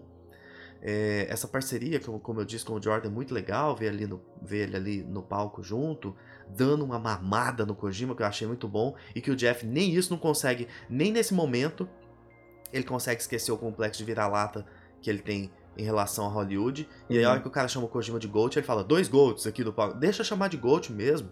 Deixa ele pôr o Kojima como maior do que ele, como diretor acima dele e tudo, mas até nessa hora. Por que é, né? São, são é, detalhes aí, sutis quem, quem, ali. Quem é fã do Jordan Peele, mas ele é. Perdão? Não, é, mas o Kojima é muito. Desculpa aí quem é fã do ah, Jordan não, Peele, Kojima mas... é o maior diretor vivo, sai fora. Não tem, é. não tem, pra mim não tem conversa mais não.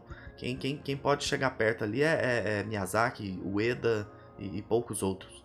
Uhum. Mas é, eu achei engraçado porque até nesse momento os caras querem mamar Hollywood. É impressionante. A gente vai falar Sim. disso na parte 2 ah, desse, desse especial do, do, do Game Awards aqui. Mas eu acho o seguinte, se ele tivesse esperado e mostrado algo mais sólido desse jogo, depois de já ter atualizado Death Stranding 2, como eu disse, teria sido muito melhor. É... Foi escolha dele, foi pela influência da amizade com o Jeff, foi pressão dedinho ali da Microsoft, não sei. Mas eu acho que o timing foi bem ruim. É... Você chegou até a comparar como se... É, é que seria como se a From tivesse divulgado um teaser do próximo jogo deles sem atualizar a DLC de Elden Ring. Aí eu falei, cara, é, é pior ainda, porque no caso da From seria um anúncio novo, né? E Sim. o OD ele já estava anunciado. Ele já estava confirmado. É. A gente não tinha o nome, não tinha, não sabia o que era e tudo, continua sem saber, mas a gente já, já sabia da existência.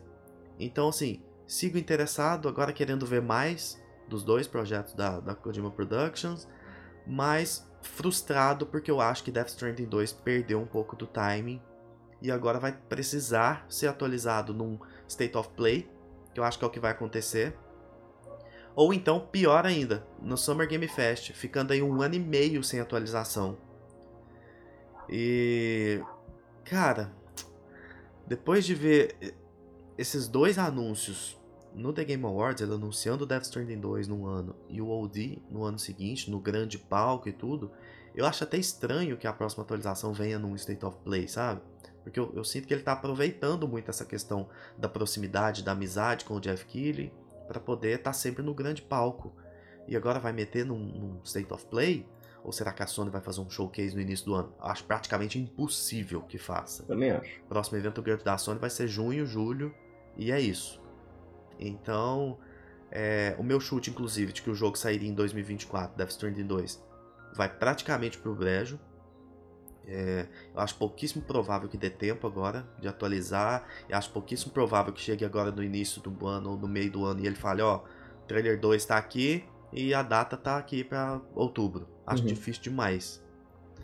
E vale ressaltar que depois do, do evento, Kojima já deu uma entrevista e confirmou que esse projeto é algo pequeno. Novamente ele fala dele sempre é, é, ressaltando que é um projeto pequeno, como se fosse um indie para eles, ele menciona isso. Uhum. E, então acho que isso sugere que o orçamento, o tempo, mão de obra que ele está demandando ali, não é algo que deve impactar tanto Death Stranding 2, como se fosse um, uma divisão 50% de esforço para cada, sabe? 50 não é, mas acho que é. 70, 30 acho que é.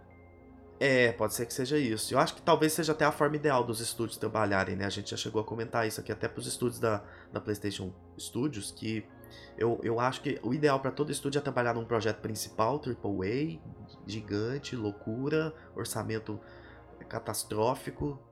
É, catastrófico falei errado, né? Orçamento exorbitante. é exorbitante. Mas. E trabalhar com um jogo menor, que você pode ser mais autoral, que você pode arriscar um pouco mais, tudo. Então, esse modelo de, é, do que a Kojima Productions está fazendo para mim, perfeito. Nota 10.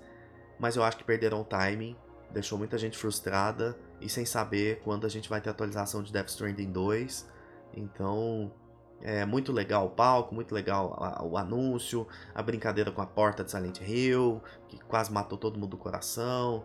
E o Jordan no palco muito interessante, eu gosto de algumas coisas dele e tal, mas é, achei que perdeu o timing para Death Stranding 2 e fico preocupado agora como fã e, e, e um ser humano que está extremamente ansioso para esse jogo. Quando é que a gente vai ver ele de novo, sabe? Vai perdendo o timing assim, sei lá, te, te gera desconfiança do que pode estar acontecendo e tudo. Óbvio que não deve ter nada, isso não indica nada, mas começa a dar aquela incomodada, sabe? Tipo, velho, será que a gente vai ficar um ano e meio sem ver atualização de um jogo que é uma sequência? E sequências geralmente são mais rápidas, né? O desenvolvimento é mais rápido e tudo. Mas ficar um ano e meio sem ter uma atualização depois de um primeiro trailer é, é, maravilhoso daquele. Então eu tô nessa. Queria saber o que, que você achou do anúncio do OD e dessa situação. Mas é, o gostinho que ficou para mim foi bastante agridoce, assim. Quase que amargo, hein? O que, que você achou? Cara, no, no meu caso, eu, eu tô bem mais negativo. Porque eu quero deixar claro. O jogo em si, eu tô muito ansioso. Kojima eu sempre acredito, eu sempre confio. Mas o anúncio em si, eu achei ruim. Para mim, de todos os anúncios que eu vi até hoje do Kojima, foi de longe o pior. O mais fraco. É o mais fraco, com certeza. Com certeza. E, ah, é porque é a Microsoft, você. É não, não, cara, não tem nada a ver. Não tem nada, absolutamente nada a ver. Para mim, é simplesmente você anunciar o negócio, ah, estou fazendo um jogo com a Microsoft. Beleza, a gente já sabe.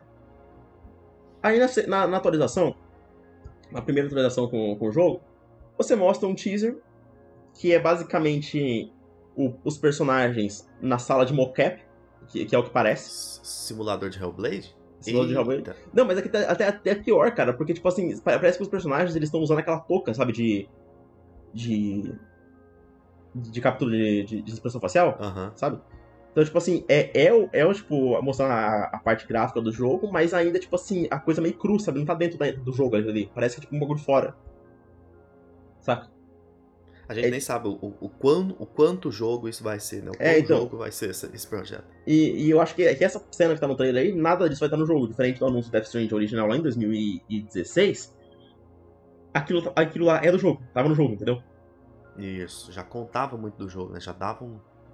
estabelecia ali um, uma, uma, uma estética pro jogo. Né? Isso, isso aí não estabelece nada. Não estabelece absolutamente nada. É tipo assim, os personagens falando os negócios na tela e no final a menina tomando um susto e, tipo, acabou, sabe? Aí chega o Jordan Peele, que eu acho um cara, um diretor legal e tal, mas eu não acho nada, oh meu Deus, absurdo. Eu, o único filme que eu realmente gosto muito dele é, é, é o Nope, eu acho o Corra legalzinho. O Us eu assisti um pouco, dropei porque eu acho que tava achando uma merda. E. E tipo assim, não, não acho que, que é tipo um bagulho pra, pra ter um, um alvoroço tão grande assim no anúncio. Quando, quando ele apareceu, eu fiquei surpreso, mais, mais do que feliz, sabe? É, uhum. Pra mim, se fosse o Guilherme Del Toro, ia, ia gritar mil vezes mais, porque daí ia lembrar do Silent Hill, né? Com certeza. Inclusive, o Kojima fala que tá buscando essa, é, esse, esse Vingadores, esse storytelling. Sete samurais, é. segundo ele. Isso. O, o Del Toro deve estar tá junto, o Hefne deve estar tá junto. Isso. Certeza que um o Del Toro e o Jiu-Jitsu estão. Ele, é, e eu acho que esse jogo vai ser algo meio episódico. Que ele já falou uma vez, lembra? Que tinha falado que gostava, que queria fazer um negócio. Sim, sim. Episódico. Eu acho que esse jogo vai ser. Esse episódio. jogo vai ser uma série, vai ser uma série interativa. E isso. essa interação é que me, me deixa curioso. Como uhum. que ele uhum. vai tirar isso da tela e fazer você ter que utilizar algo da sua vida real, ali, do seu dia a dia, para interferir na sua. na sua. no seu prosseguimento ali pro jogo. É, entendeu? Então... Na, na, na, experiência. Mas basicamente eu acho que vai ser isso. Ele, ele vai ser muito pouco jogo. Vai ser realmente uma experiência cross-media ali, de você de repente fazer escolhas como em Bendersnet, mas depois você ter uma interação fora do episódio ou coisa do tipo com alguém, ou é, coisas que você fez no seu dia a dia, você vai ter que registrar alguma coisa ali e isso vai interferir nos próximos passos, nos próximos episódios da, da experiência. Para mim vai ser isso. Uhum.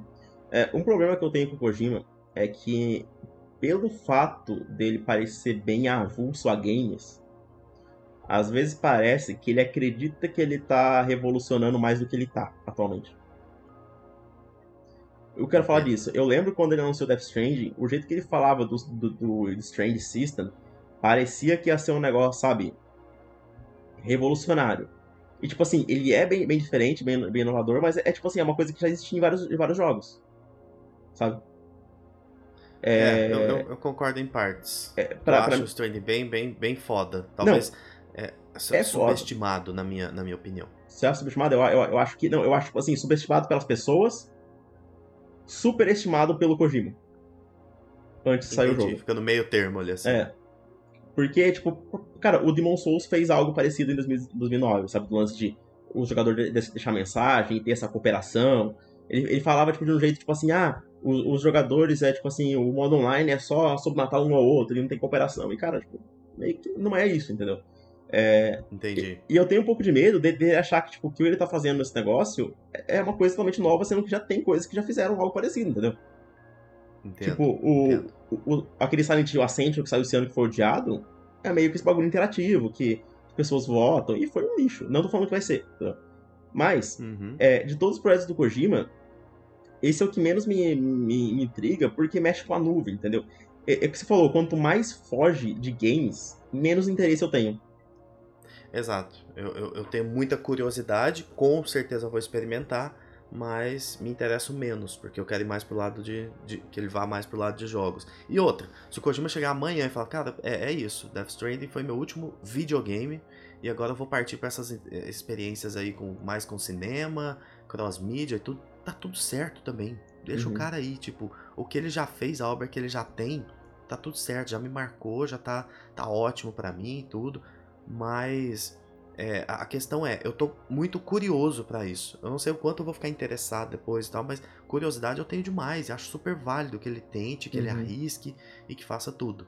A minha frustração aqui nem foi tanto pelo OD, que eu achei um anúncio ok só. Bom, ok pra bom, assim. Mas essa questão do, do Death Stranding 2 ter sumido, tipo, tava muito na hora dessa dessa atualização mais massiva dele, sabe? Uma divulgação, sei lá, do nome, uma, pelo menos uma janela de, de, de lançamento. Então, assim, é, eu fiquei meio, meio sem entender, assim, para quando vai ficar essa atualização de, de Stranding. Eu, é. espero muito que seja num, num State of Play agora, por conta de, de prazo mesmo. E que não fique pro meio do ano, pra gente ficar um ano e meio sem atualização dele. E, e se, e se fosse no, no, no Game Awards não esperar dois anos, claro? Dois anos? Cara, se for dois anos, aí eu acho meio que até absurdo, assim. eu já acho um prazo é, é, muito absurdo, porque já bateria final de 2024, já seria cinco anos desde o an do lançamento de, de Death Stranding, entendeu? Sim, é, não tem porquê, não tem motivo que justifique, escopo que justifique essa sequência levar um ano e meio a mais do que o primeiro jogo, entendeu? É. Ou até tem, a gente não sabe, mas... Ou até tem, a gente não sabe, vai tipo assim, que é um bagulho absurdo mesmo, porque o primeiro ele reutiliza muita coisa, entendeu? Talvez é, seja um pouco menos, menos repetitivo nesse, nesse aspecto visual. Isso, nesse aspecto, é, de é. sequência, né, que as sequências fazem. Verdade. É... Mas é isso, mais alguma coisa que você quer falar do OD? Então, eu só queria falar, tipo assim, como eu disse, Kojima tem confiança, quero, eu acho que pode ser um bagulho foda. O bagulho de ser é, cloud gaming, bagulho de ser meio mídia interativa com cinema, não me, não me, não me cheira muito bem. Mas é aquele negócio. Não me apetece. É, não, não, não, não mexe muito comigo. Então é aquele negócio que eu fico assim, curioso. Mas não é uma coisa que eu tô, tipo, morrendo de, pra, pra ver. Eu ia ficar mil vezes mais se ele falasse que tava fazendo um jogo de, de terror tradicional, estilo Silent Hill. Inclusive, eu acho que ele, que ele vai colocar as ideias que ele tinha pro Silent Hills em, um, em uma dessas, dessas histórias, sabe? Aham. Uhum. Algum desses episódios vai, vai, vai, ser uma referência ao Silent Hill, ele vai usar a porta, ele vai usar o loop, com certeza, com certeza. Não sei nem. Pergunta. Nem tenho dúvidas, é quero dizer. Uhum. E, e, sobre Death Strand, cara, é, é, aquela. Eu acho que tem, tem algumas saídas. Ele pode simplesmente mostrar no Station Play no começo do ano ele pode simplesmente já pular várias, várias etapas do, do, do, marketing e fazer igual ele fez no trailer de anúncio da data, lembra? Começar a postar uns bagulho crítico e aquela contagem uhum. regressiva com as mãos e já mostrar, tipo, um trailer do nada, assim. É, o próximo trailer já ser o trailer de revelação do nome e de data. Né? É isso, porque você lembra que aquele trailer do que teve a música The Path lá, que pra mim é um dos melhores trailers de todos os tempos também, uhum. não, não, teve, não foi evento, foi do nada. Doideira. Ele postou direto no, no, no YouTube fazendo uma, uma contagem regressiva lá. Então, pode ser isso, pode ser Summer Fest, pode ser no, no final do ano que vem, sei lá. É isso. É isso. OD. Overdose. Chamem como quiser. Vamos esperar para ver mais é. sobre esse, esse projeto. Aquele vazamento é certo. É, sabe? aquele vazamento é certo. É, era alguma coisa desse jogo. Se, o quanto mudou, a gente não sabe, mas uhum. é, que ele era certo, é certo com aquela empresa lá, projeto com aquela empresa lá, a é. Microsoft. Gustavo, hum. vamos falar de mais coisa boa. Final Fantasy XVI anunciou as duas DLCs. Quais são os nomes, Gustavo, das DLCs? Echoes of the Fallen e The Rising Tide. Nomes bons, hein? Nomes uhum. bonitos. Muito legais, muito legais. Os Fallen, para quem não lembra, são, é, já estavam no jogo base com aquelas dungeons boas, diretas e tal. Eu queria que você falasse um pouco, porque você já jogou a primeira, que tem aí umas 3 horinhas de duração. Eu queria que você falasse das suas expectativas para a segunda, é, o que você achou da primeira. E antes de você passar para você, eu queria dizer que eu acertei que iam mostrar o Leviathan, porque esse Sim. jogo ele é inimigo do marketing, eles não conseguem. Eles soltam tudo, mostra tudo que vai ter no jogo. Não, mas ali tá trailers de, de anúncio. Não, mas isso, isso aí tá certo. Ele devia ter mostrado. Tá certo. Porque é. a DLC é focada nele. A gente sabia, então, tipo assim, ele, ele, já, ele já existia no jogo, tem, tem arte dele. Entendeu? Então não, não pode é. esconder. Não, tem, não, faz sentido. O lance é. Não tinha mais é, porquê, né? O, o problema é mostrar coisa que você não sabia que tinha, entendeu? Entendi. Isso aí sim. Aí, tipo, se tiver um icon um secreto nisso aí e eles mostrarem, aí é o problema. Não tem não, porque se tivesse eles já tinham mostrado ele ali. No primeiro, primeiro frame do trailer ia ser ele, assim, opa, eu sou um icon aqui, ó. É... Eles não aguentam. Então, pra começar, esse pra mim foi o melhor anúncio da noite, pra mim. Porque eu eu amo o Leviathan e era coisa, uma das coisas que eu mais estava ansiosa, foi a maior decepção com o jogo base. Porque eu realmente achava que eles estavam escondendo o Leviathan e no final não, ele não estava no jogo mesmo. E tudo que eu falei, tudo, sobre eu achar que o Leviathan estava no jogo base e ele foi cortado uns anos antes do desenvolvimento, para mim esse anúncio confirmou. Porque não tem um mundo, um mundo onde em seis meses antes do lançamento ele já tem a Batalha do Leviathan pra mostrar em trailer. Verdade. Não só isso, lançado, uma, lançado uma, uma, DLC antes. Lançaram um, um, Shadow Drop da DLC, Echoes of the Fallen, e já tem pra mostrar a luta com o Leviathan em seis meses. E eles falando é. que. Não, não, não, tem, não tem um mundo esse. O Leviathan tá pronto, o modelo dele, o tema dele, tava tudo pronto. Só, só, tiveram que cortar porque por problemas de budget e de tempo, eu acho. Concordo. Começar. A primeira DLC. Quando ela foi anunciada, achei foda, legal. Joguei. Melhor do que eu esperava. Ela é totalmente focada em combate. Mas assim. Ela tem. Ela é de longe a parte mais interessante de combate do jogo inteiro. Eita. É, porque tem os inimigos mais difíceis. Tipo assim, eu, eu senti que eu tive que jogar de uma maneira diferente. Eu tive que pensar muito mais antes de fazer qualquer coisa. Eu morri algumas vezes. Tudo bem que eu tava enferrujado e tal, porque fazia tempo que eu não jogava. Mas. Mas, cara, tipo assim, o, je o jeito que eles evoluem, tipo assim, eles pensam, beleza, todo mundo que vai jogar isso aqui já gosta do jogo, então vamos, vamos extrapolar. O primeiro chefe já é um bagulho difícil, ele tem muitos ataques, tipo, de área que você tem que é, se posicionar, se esquivar, sabe? Uhum. Achei foda. Então, a DC é difícil.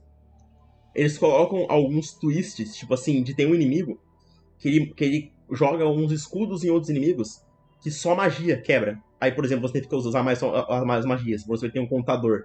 Ele tem, ele tem seis pontos de, de, de escudo. Aí você tem que jogar magia nele seis vezes para poder dar, dar, ataque físico. Entendi. Sabe? Umas coisas legais assim. A dungeon é de longe a melhor dungeon do jogo inteiro também. Melhor que qualquer dungeon do, do jogo base. Longa, visualmente foda. Legal, é, tipo, a, a o jeito que ela é estruturada e tal. E o chefe final é uma batalha absurda, de longa, difícil, épica, a música é foda, tipo, tudo, tudo, foda. Essa batalha final é fantástica. Assim. Então, me, me hypou pra caramba. Eu, tipo, eu não acho só uma DLC, tipo assim, nossa, é excelente, porque ela tem 3 horas e ela não, não adiciona nada novo, sabe? Tem uns inimigos novos, tem uns chefes novos, mas, tipo assim, para por aí, saca? Entendi. Tem umas armas novas, então, tipo, não é um conteúdo, tipo assim, obrigatório. A parte de história também pra mim meio foda-se. Eu nunca liguei pro, pro, pros Fallen no jogo, no jogo base e não ligo aqui. Mas o que me hypou de verdade foi a, a, a Rising Tide. Quando mostrou aquele frame daquele cenário, pra mim, aquele shot, assim, daquele, aquele panorama que, que mostra, tipo assim, aquela, aquela onda congelada que, que, a gente, que todo mundo acertou uhum. também, que era, que era realmente onde se passava a DLC. E aquela vista, cara, pra mim é de longe o cenário mais bonito que eu já vi no Final Fantasy XVI inteiro. Tipo assim, nossa, é absurdo de lindo, cara. Eu tanto que eu achei lindo. Ficou bonito mesmo. É, e tem aquele, aquele domo, tipo assim, cara, as habilidades do Leviathan, que elas são meio que de verde água. Tipo, nossa, que coisa linda. Inimigo novo, aquele.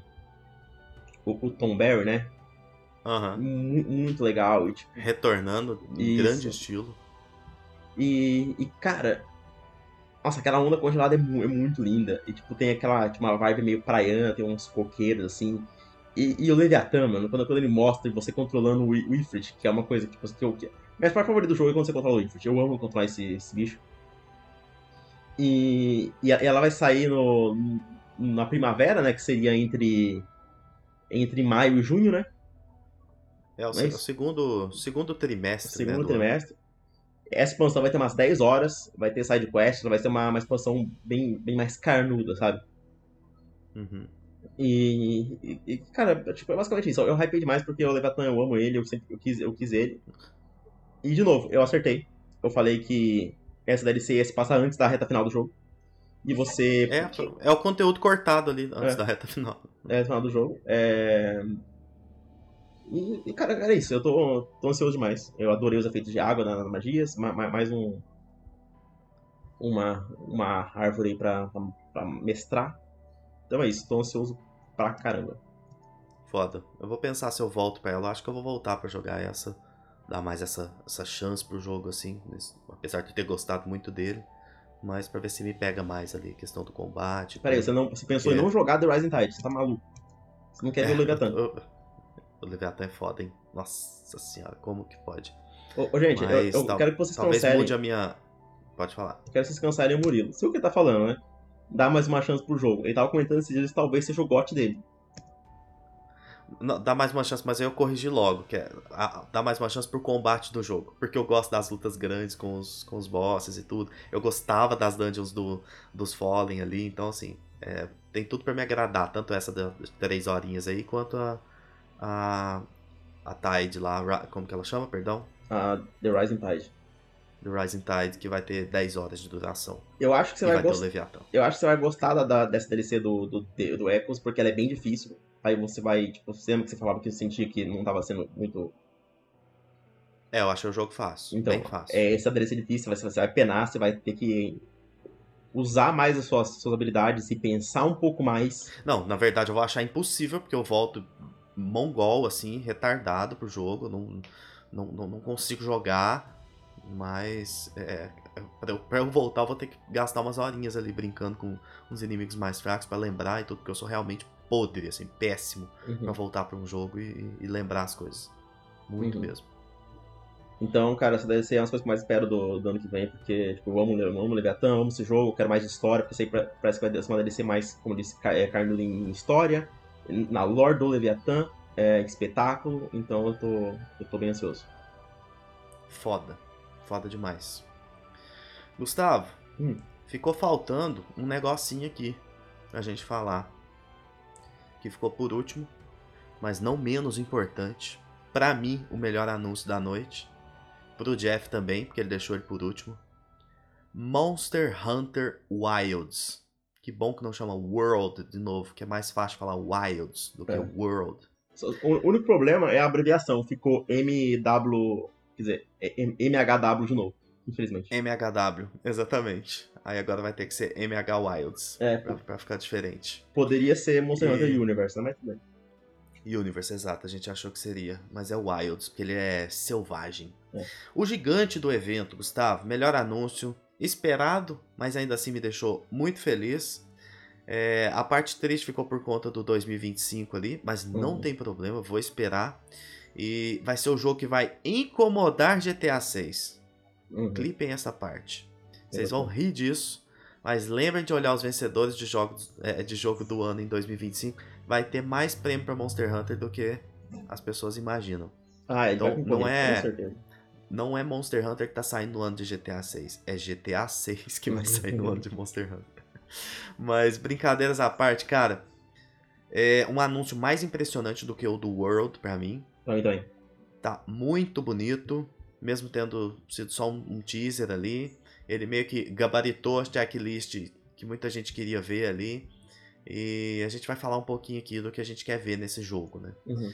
Eu jogo Monster Hunter desde o PlayStation 2, gosto mais dessa franquia. Tenho uns amigos que jogam muito mais do que eu, assim, mas eu, então eu sempre tive esse contato de assistir, de jogar e tal. Voltei pro, pro World depois de, de ter ficado um tempo sem, sem, sem jogar. Mas, cara, coisas que me chamaram a atenção quantidade de monstros na tela, primeira coisa que eles jogam na sua cara. Tipo assim, olha a quantidade de coisas que a gente colocou nessa tela e tá rodando. Uhum. E ali eu acho que o SSD vai ajudar bastante também. É, teve um, um vídeo no canal da PlayStation com o produtor, o Ryozo é, Tsujimoto, falando sobre utilizar o poder do PlayStation 5, aquele marketing legal que eles fazem ali, né? Uhum. E na geração passada, é, os loadings faziam inclusive é, as pessoas buscarem muito mais jogar no PC, que era um problema jogar em console, principalmente com aquele HD patético que o PlayStation 4 tinha. Uhum. É, deixava os loadings ali antes de ir para as quests, inclusive, muito grandes. Então acho que dessa vez os consoles vão entregar uma experiência muito mais próxima do PC. Não vai nem justificar o cara querer jogar no PC se ele tem console e gosta de console.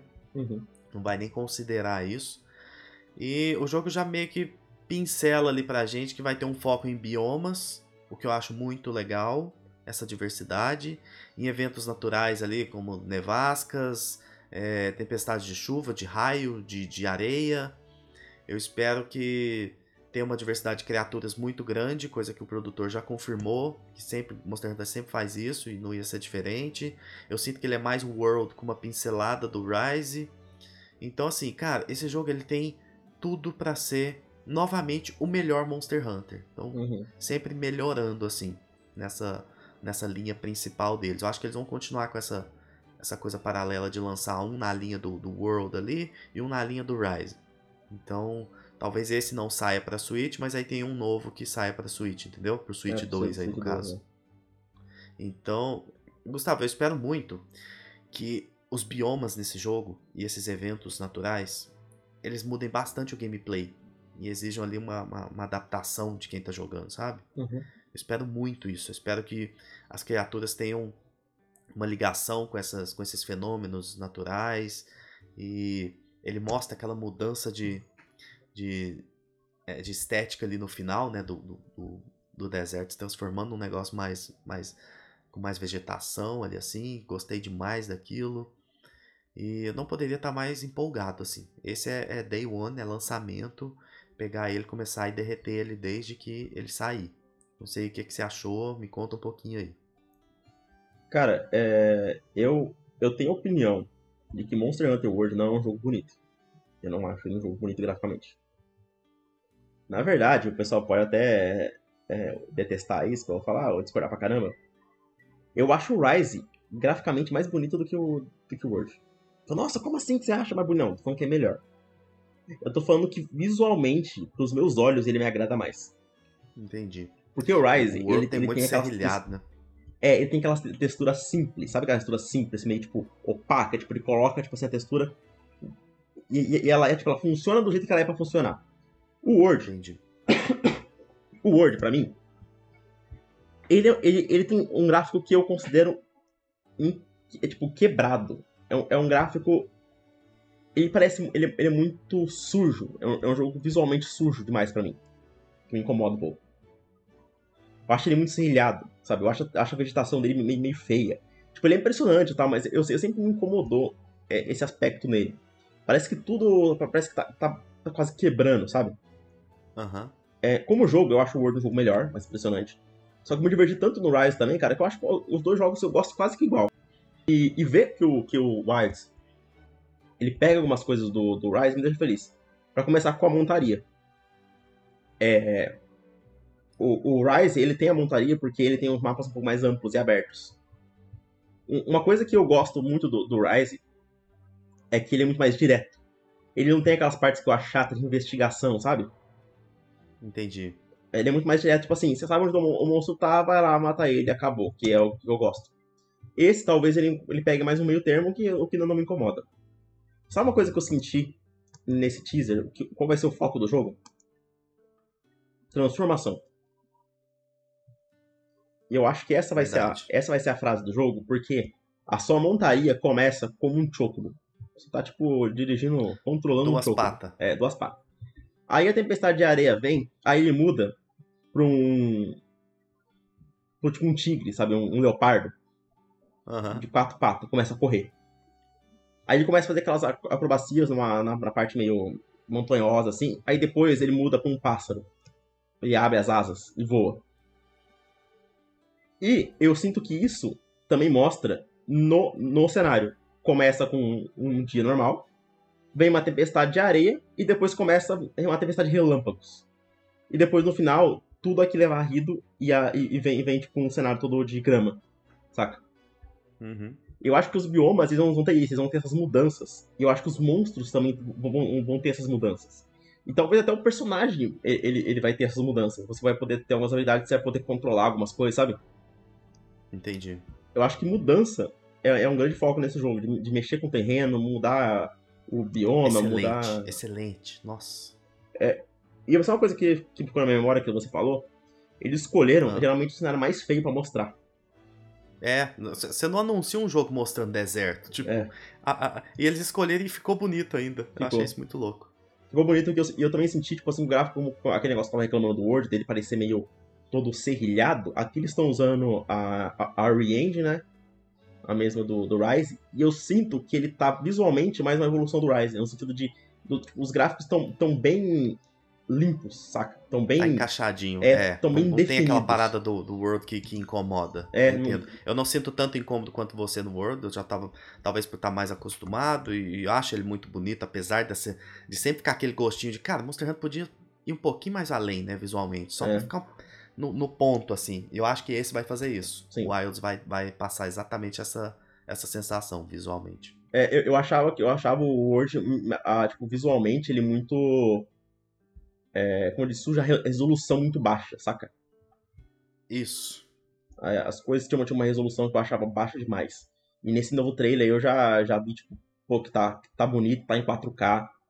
Então, nossa, cara, eu, eu, eu joguei o Rise base no PC e eu quero pegar ele no PlayStation 5 com a Sunbreak que eu não joguei. Vou ver se eu faço isso em 2024, quero muito. Então, cara, eu tô muito ansioso, eu quero ver criaturas novas, eu quero ver muitos bichos novos, eu quero ver armas novas. Algo que o World e o Rise não trouxeram. Classes, né? Tipo. É, então, armas novas mesmo. É, armas. Porque é. o Monster Hunter não tem classe, de, tem de, é. Mudar o estilo de, de gameplay ali, né? É, ah, mas como assim? O jogo já tem várias armas. Eu quero. Qual você poderia colocar? Sei lá, cara, tem tanta ideia, tipo chicote, tem foice, tem punhos, sabe? Cria umas armas criativas também, umas coisas bizarras, vai, tipo. Usa criatividade aí. É, eu acho é. que, dois, que, dois, jogos sem armas novas e um terceiro já acho que ele incomoda. E eu acho que vai ter sim, acho que eles vão colocar armas novas. Só, vai ser foda. Monster Hunter. Uh, uh, sabe o que é a parte mais legal de tudo? Hum. Você simplesmente confia na Capcom com Monster Hunter. Não, total, porque ele vai ser foda. Né? Não, não. Esse jogo é, é impossível esse jogo ser ruim. É impossível esse uhum. jogo ser menos do que muito bom. É impossível. Sim. Monster Hunter é muito foda. Se você nunca jogou Monster Hunter, dê uma chance.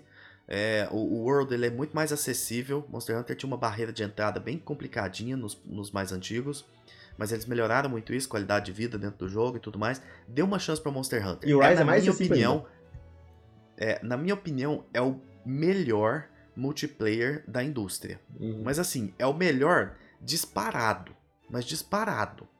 Não tem nada mais prazeroso do que você montar sua, sua equipe ali, você e mais dois amigos, e simplesmente ir pra uma caçada em Monster Hunter. É perfeito, combate maravilhoso, um monte de estratégias que você pode criar. As criaturas são muito interessantes, toda a caçada, os momentos engraçadíssimos que o jogo gera, assim, que você vai divertir pra caramba. O vício é, mais é impressionante, impressionante. É, é, impressionante, cara. Monster Hunter, muitas vezes você tá com 250 horas de jogo, você fala assim, cara, eu tô começando o jogo agora. É. Porque vai ter uma infinidade de builds para você montar, uma infinidade de, de armaduras e de coisas para você fazer e testar, e, e de conteúdo, porque ele vai mudando ali os rankings e você tem que ir atrás novamente de outras criaturas, e eles vão acrescentando criaturas novas. Monster Hunter é massivo, Monster Hunter é incrível. para quem gosta de, ah, eu gosto de comprar um jogo que valorize o meu dinheiro pelo tempo que eu vou gastar nele, pela quantidade de conteúdo que eu vou ter, talvez não exista nada melhor do que Monster Hunter para você investir. É, eu tenho amigos que talvez... têm duas mil horas nele. É, não, eu, eu, tenho amigos também que. Tem um grupo de amigos, meu primo joga muito também, que eles têm, tipo assim, milhares de horas também. É um negócio absurdo. Até uhum. mandar um abraço pro pro Miguel, meu primo, e pro André, meu amigo, que é, ficaram falando bastante ali, querem jogar muito. Eu joguei muito o World com eles, os dois estão viciadíssimos. Me carregavam durante um tempo lá no World, porque eles estavam muito mais é, dentro do jogo e tal. E eles estão super empolgados também. E, e, é um negócio assim, cara. Monster Hunter é muito foda, muito foda, muito absurdo. Uhum. Só, só vai, só testa, só dá uma chance, porque você vai gostar. Não, eu nunca vi alguém que testou Monster Hunter e falou, cara, não, não me pegou não esse jogo, não gostei. O, o momento a momento dele, o loop de gameplay dele, ele é um negócio assim, é, inexplicável de tão bom. Eu já vi pessoas que, que jogaram e não gostaram, mas são pessoas que não deram chance. A jogar, ah, jogou uma hora e parou. Aí não, tem que jogar por umas ah, 10 não, horas uma pra hora entender. É, uma hora é, é questão de. Uma hora passa em, em um segundo em Monster Hunter, assim. Então Uhum. Tem, que, tem, que, tem que dar uma chance, insistir um pouquinho ali, que você vai ver que é, é um jogo fenomenal, muito especial. E é uma franquia que, de muitos anos e que só vem crescendo. Uhum. O World é o jogo mais vendido da Capcom na história. Sim, então, é absurdo isso. Isso já, já diz alguma coisa. É, supera várias franquias muito fortes. Então, é, inclusive a Iceborne, que é a expansão do World, é uma das melhores, se não a melhor expansão que eu já vi na minha vida. Acho que só não deixa ser a melhor, porque The Witcher 3 tem também é, duas muito incríveis, né? Então, Sim. É, eu... é uma das. É um jogo à parte, assim. É um, é um novo jogo que você vai gastar mais de 100 horas nele, a expansão. Tanto que é absurdo. Monster Hunter, para mim, ele tem. Ele é, o, ele é o melhor jogo de live service que existe. Você pode, você pode usar esse termo pra ele. É, se puder. É porque ele é o live service do bem, né? É, tipo assim, então. ele é o live service sem tudo de ruim que live service tem. Então, É um jogo live service no sentido de ele lança novos conteúdos, novas expansões pagas e tudo, e muito conteúdo gratuito. Então, uhum. você não precisa estar ali pagando direto para jogar. Sim. É... Basicamente é isso. E, e, e, esse vai ser considerado do mesmo jeito, do mesmo, mesmo jeito que foi o Rise, que é, eles lançam um jogo, lançam monstros, vários monstros incríveis durante os anos, depois lançam uma DLC massiva, e, de, e, depois lança mais vários monstros pra, pra ela, sabe? É isso. É isso. Nunca param de colocar conteúdo. É, de repente você tá jogando e de repente, porra, acrescentaram um bicho tal. Vamos atrás dele. É isso. Vamos, vamos lá apanhar dele. E, e tem uma dificuldade muito boa, Monster Hunter. Uhum. Tem uma curva de, de dificuldade interessantíssima. Tipo assim, ele é acessível, mas ele vai ser difícil para todo mundo. Assim, vai chegar um momento que vai ter criaturas que vão ser difíceis para todo mundo. Uhum. E você vai ter que buscar uma build diferente. Você vai ter que buscar melhorar a armadura, arma para conseguir é, é, matar aquela criatura. Então, muito interessante. Muito foda. Monster Hunter foi a estrela da noite com todo merecimento. É isso. é isso, Gustavo? Acho que é isso. Falamos dos principais jogos, mas você sabe o que é o mais interessante? O próximo episódio tá cheio de jogo foda também, cheio de jogo interessante, os jogos menores que entraram alto na minha lista de jogos mais aguardados, muita coisa boa. A gente vai comentar também sobre um pouquinho sobre a premiação, os problemas que o evento teve, e coisas que a gente acha que tem que, que, que precisam mudar. Mas tem coisa boa demais para falar ainda. A gente deixou os principais aqui, mas o próximo episódio é assim, paulada atrás de paulada, essa parte 2. Coisa linda, né? E vai sair rápido. A gente não vai demorar. Prometo. Exatamente. Mais alguma coisa, Gustavo? Não, acho que só isso mesmo. Falamos de todos os jogos, falei do, do Meta, falei do, Monster Hunter. Inclusive, o Monster Hunter atualmente é o meu sexto jogo mais esperado. É, o meu vai entrar também daqui. Depois eu vou postar.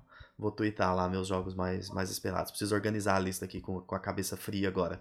Porque esse evento teve tanta coisa que é até legal esses dias para dar uma digerida, reassistir os trailers, dar uma organizada no que você gostou, colocar na lista ali para começar a se preparar, se programar financeiramente para comprar uma coisa ou outra. Então, uhum. é, só mostrou que 2024 e 2025 vão ser anos brilhantes para os jogos também. Sim. Gustavo, valeu. Até a próxima. Parte 2 não vai demorar. Para você que ouviu, muito obrigado. Não esquece de compartilhar. Não esquece de mandar para alguém que precisa montar essa lista, entender o que vai ser lançado, quais são os jogos que a gente adora, quais são os jogos que a gente está esperando pra caramba. Muito obrigado, como sempre. Até a próxima. Valeu, Gustavo. Falou, pessoal. Falou, Murilo. Até o próximo episódio. Até mais.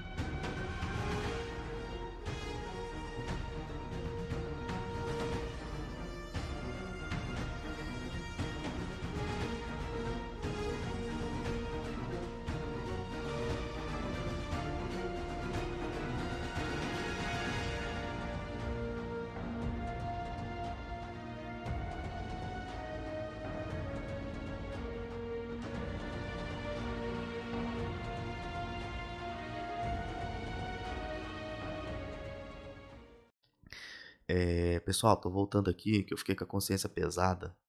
Eu peguei muito pesado com o Kojima nesse episódio. E eu tô arrependido. Kojima, eu continuo te amando. Pode é, levar seu tempo aí. Take your time. Pra mostrar mais de Death Stranding 2, tá? Eu não queria ser tão, tão rígido com você. Te amo. Até a próxima.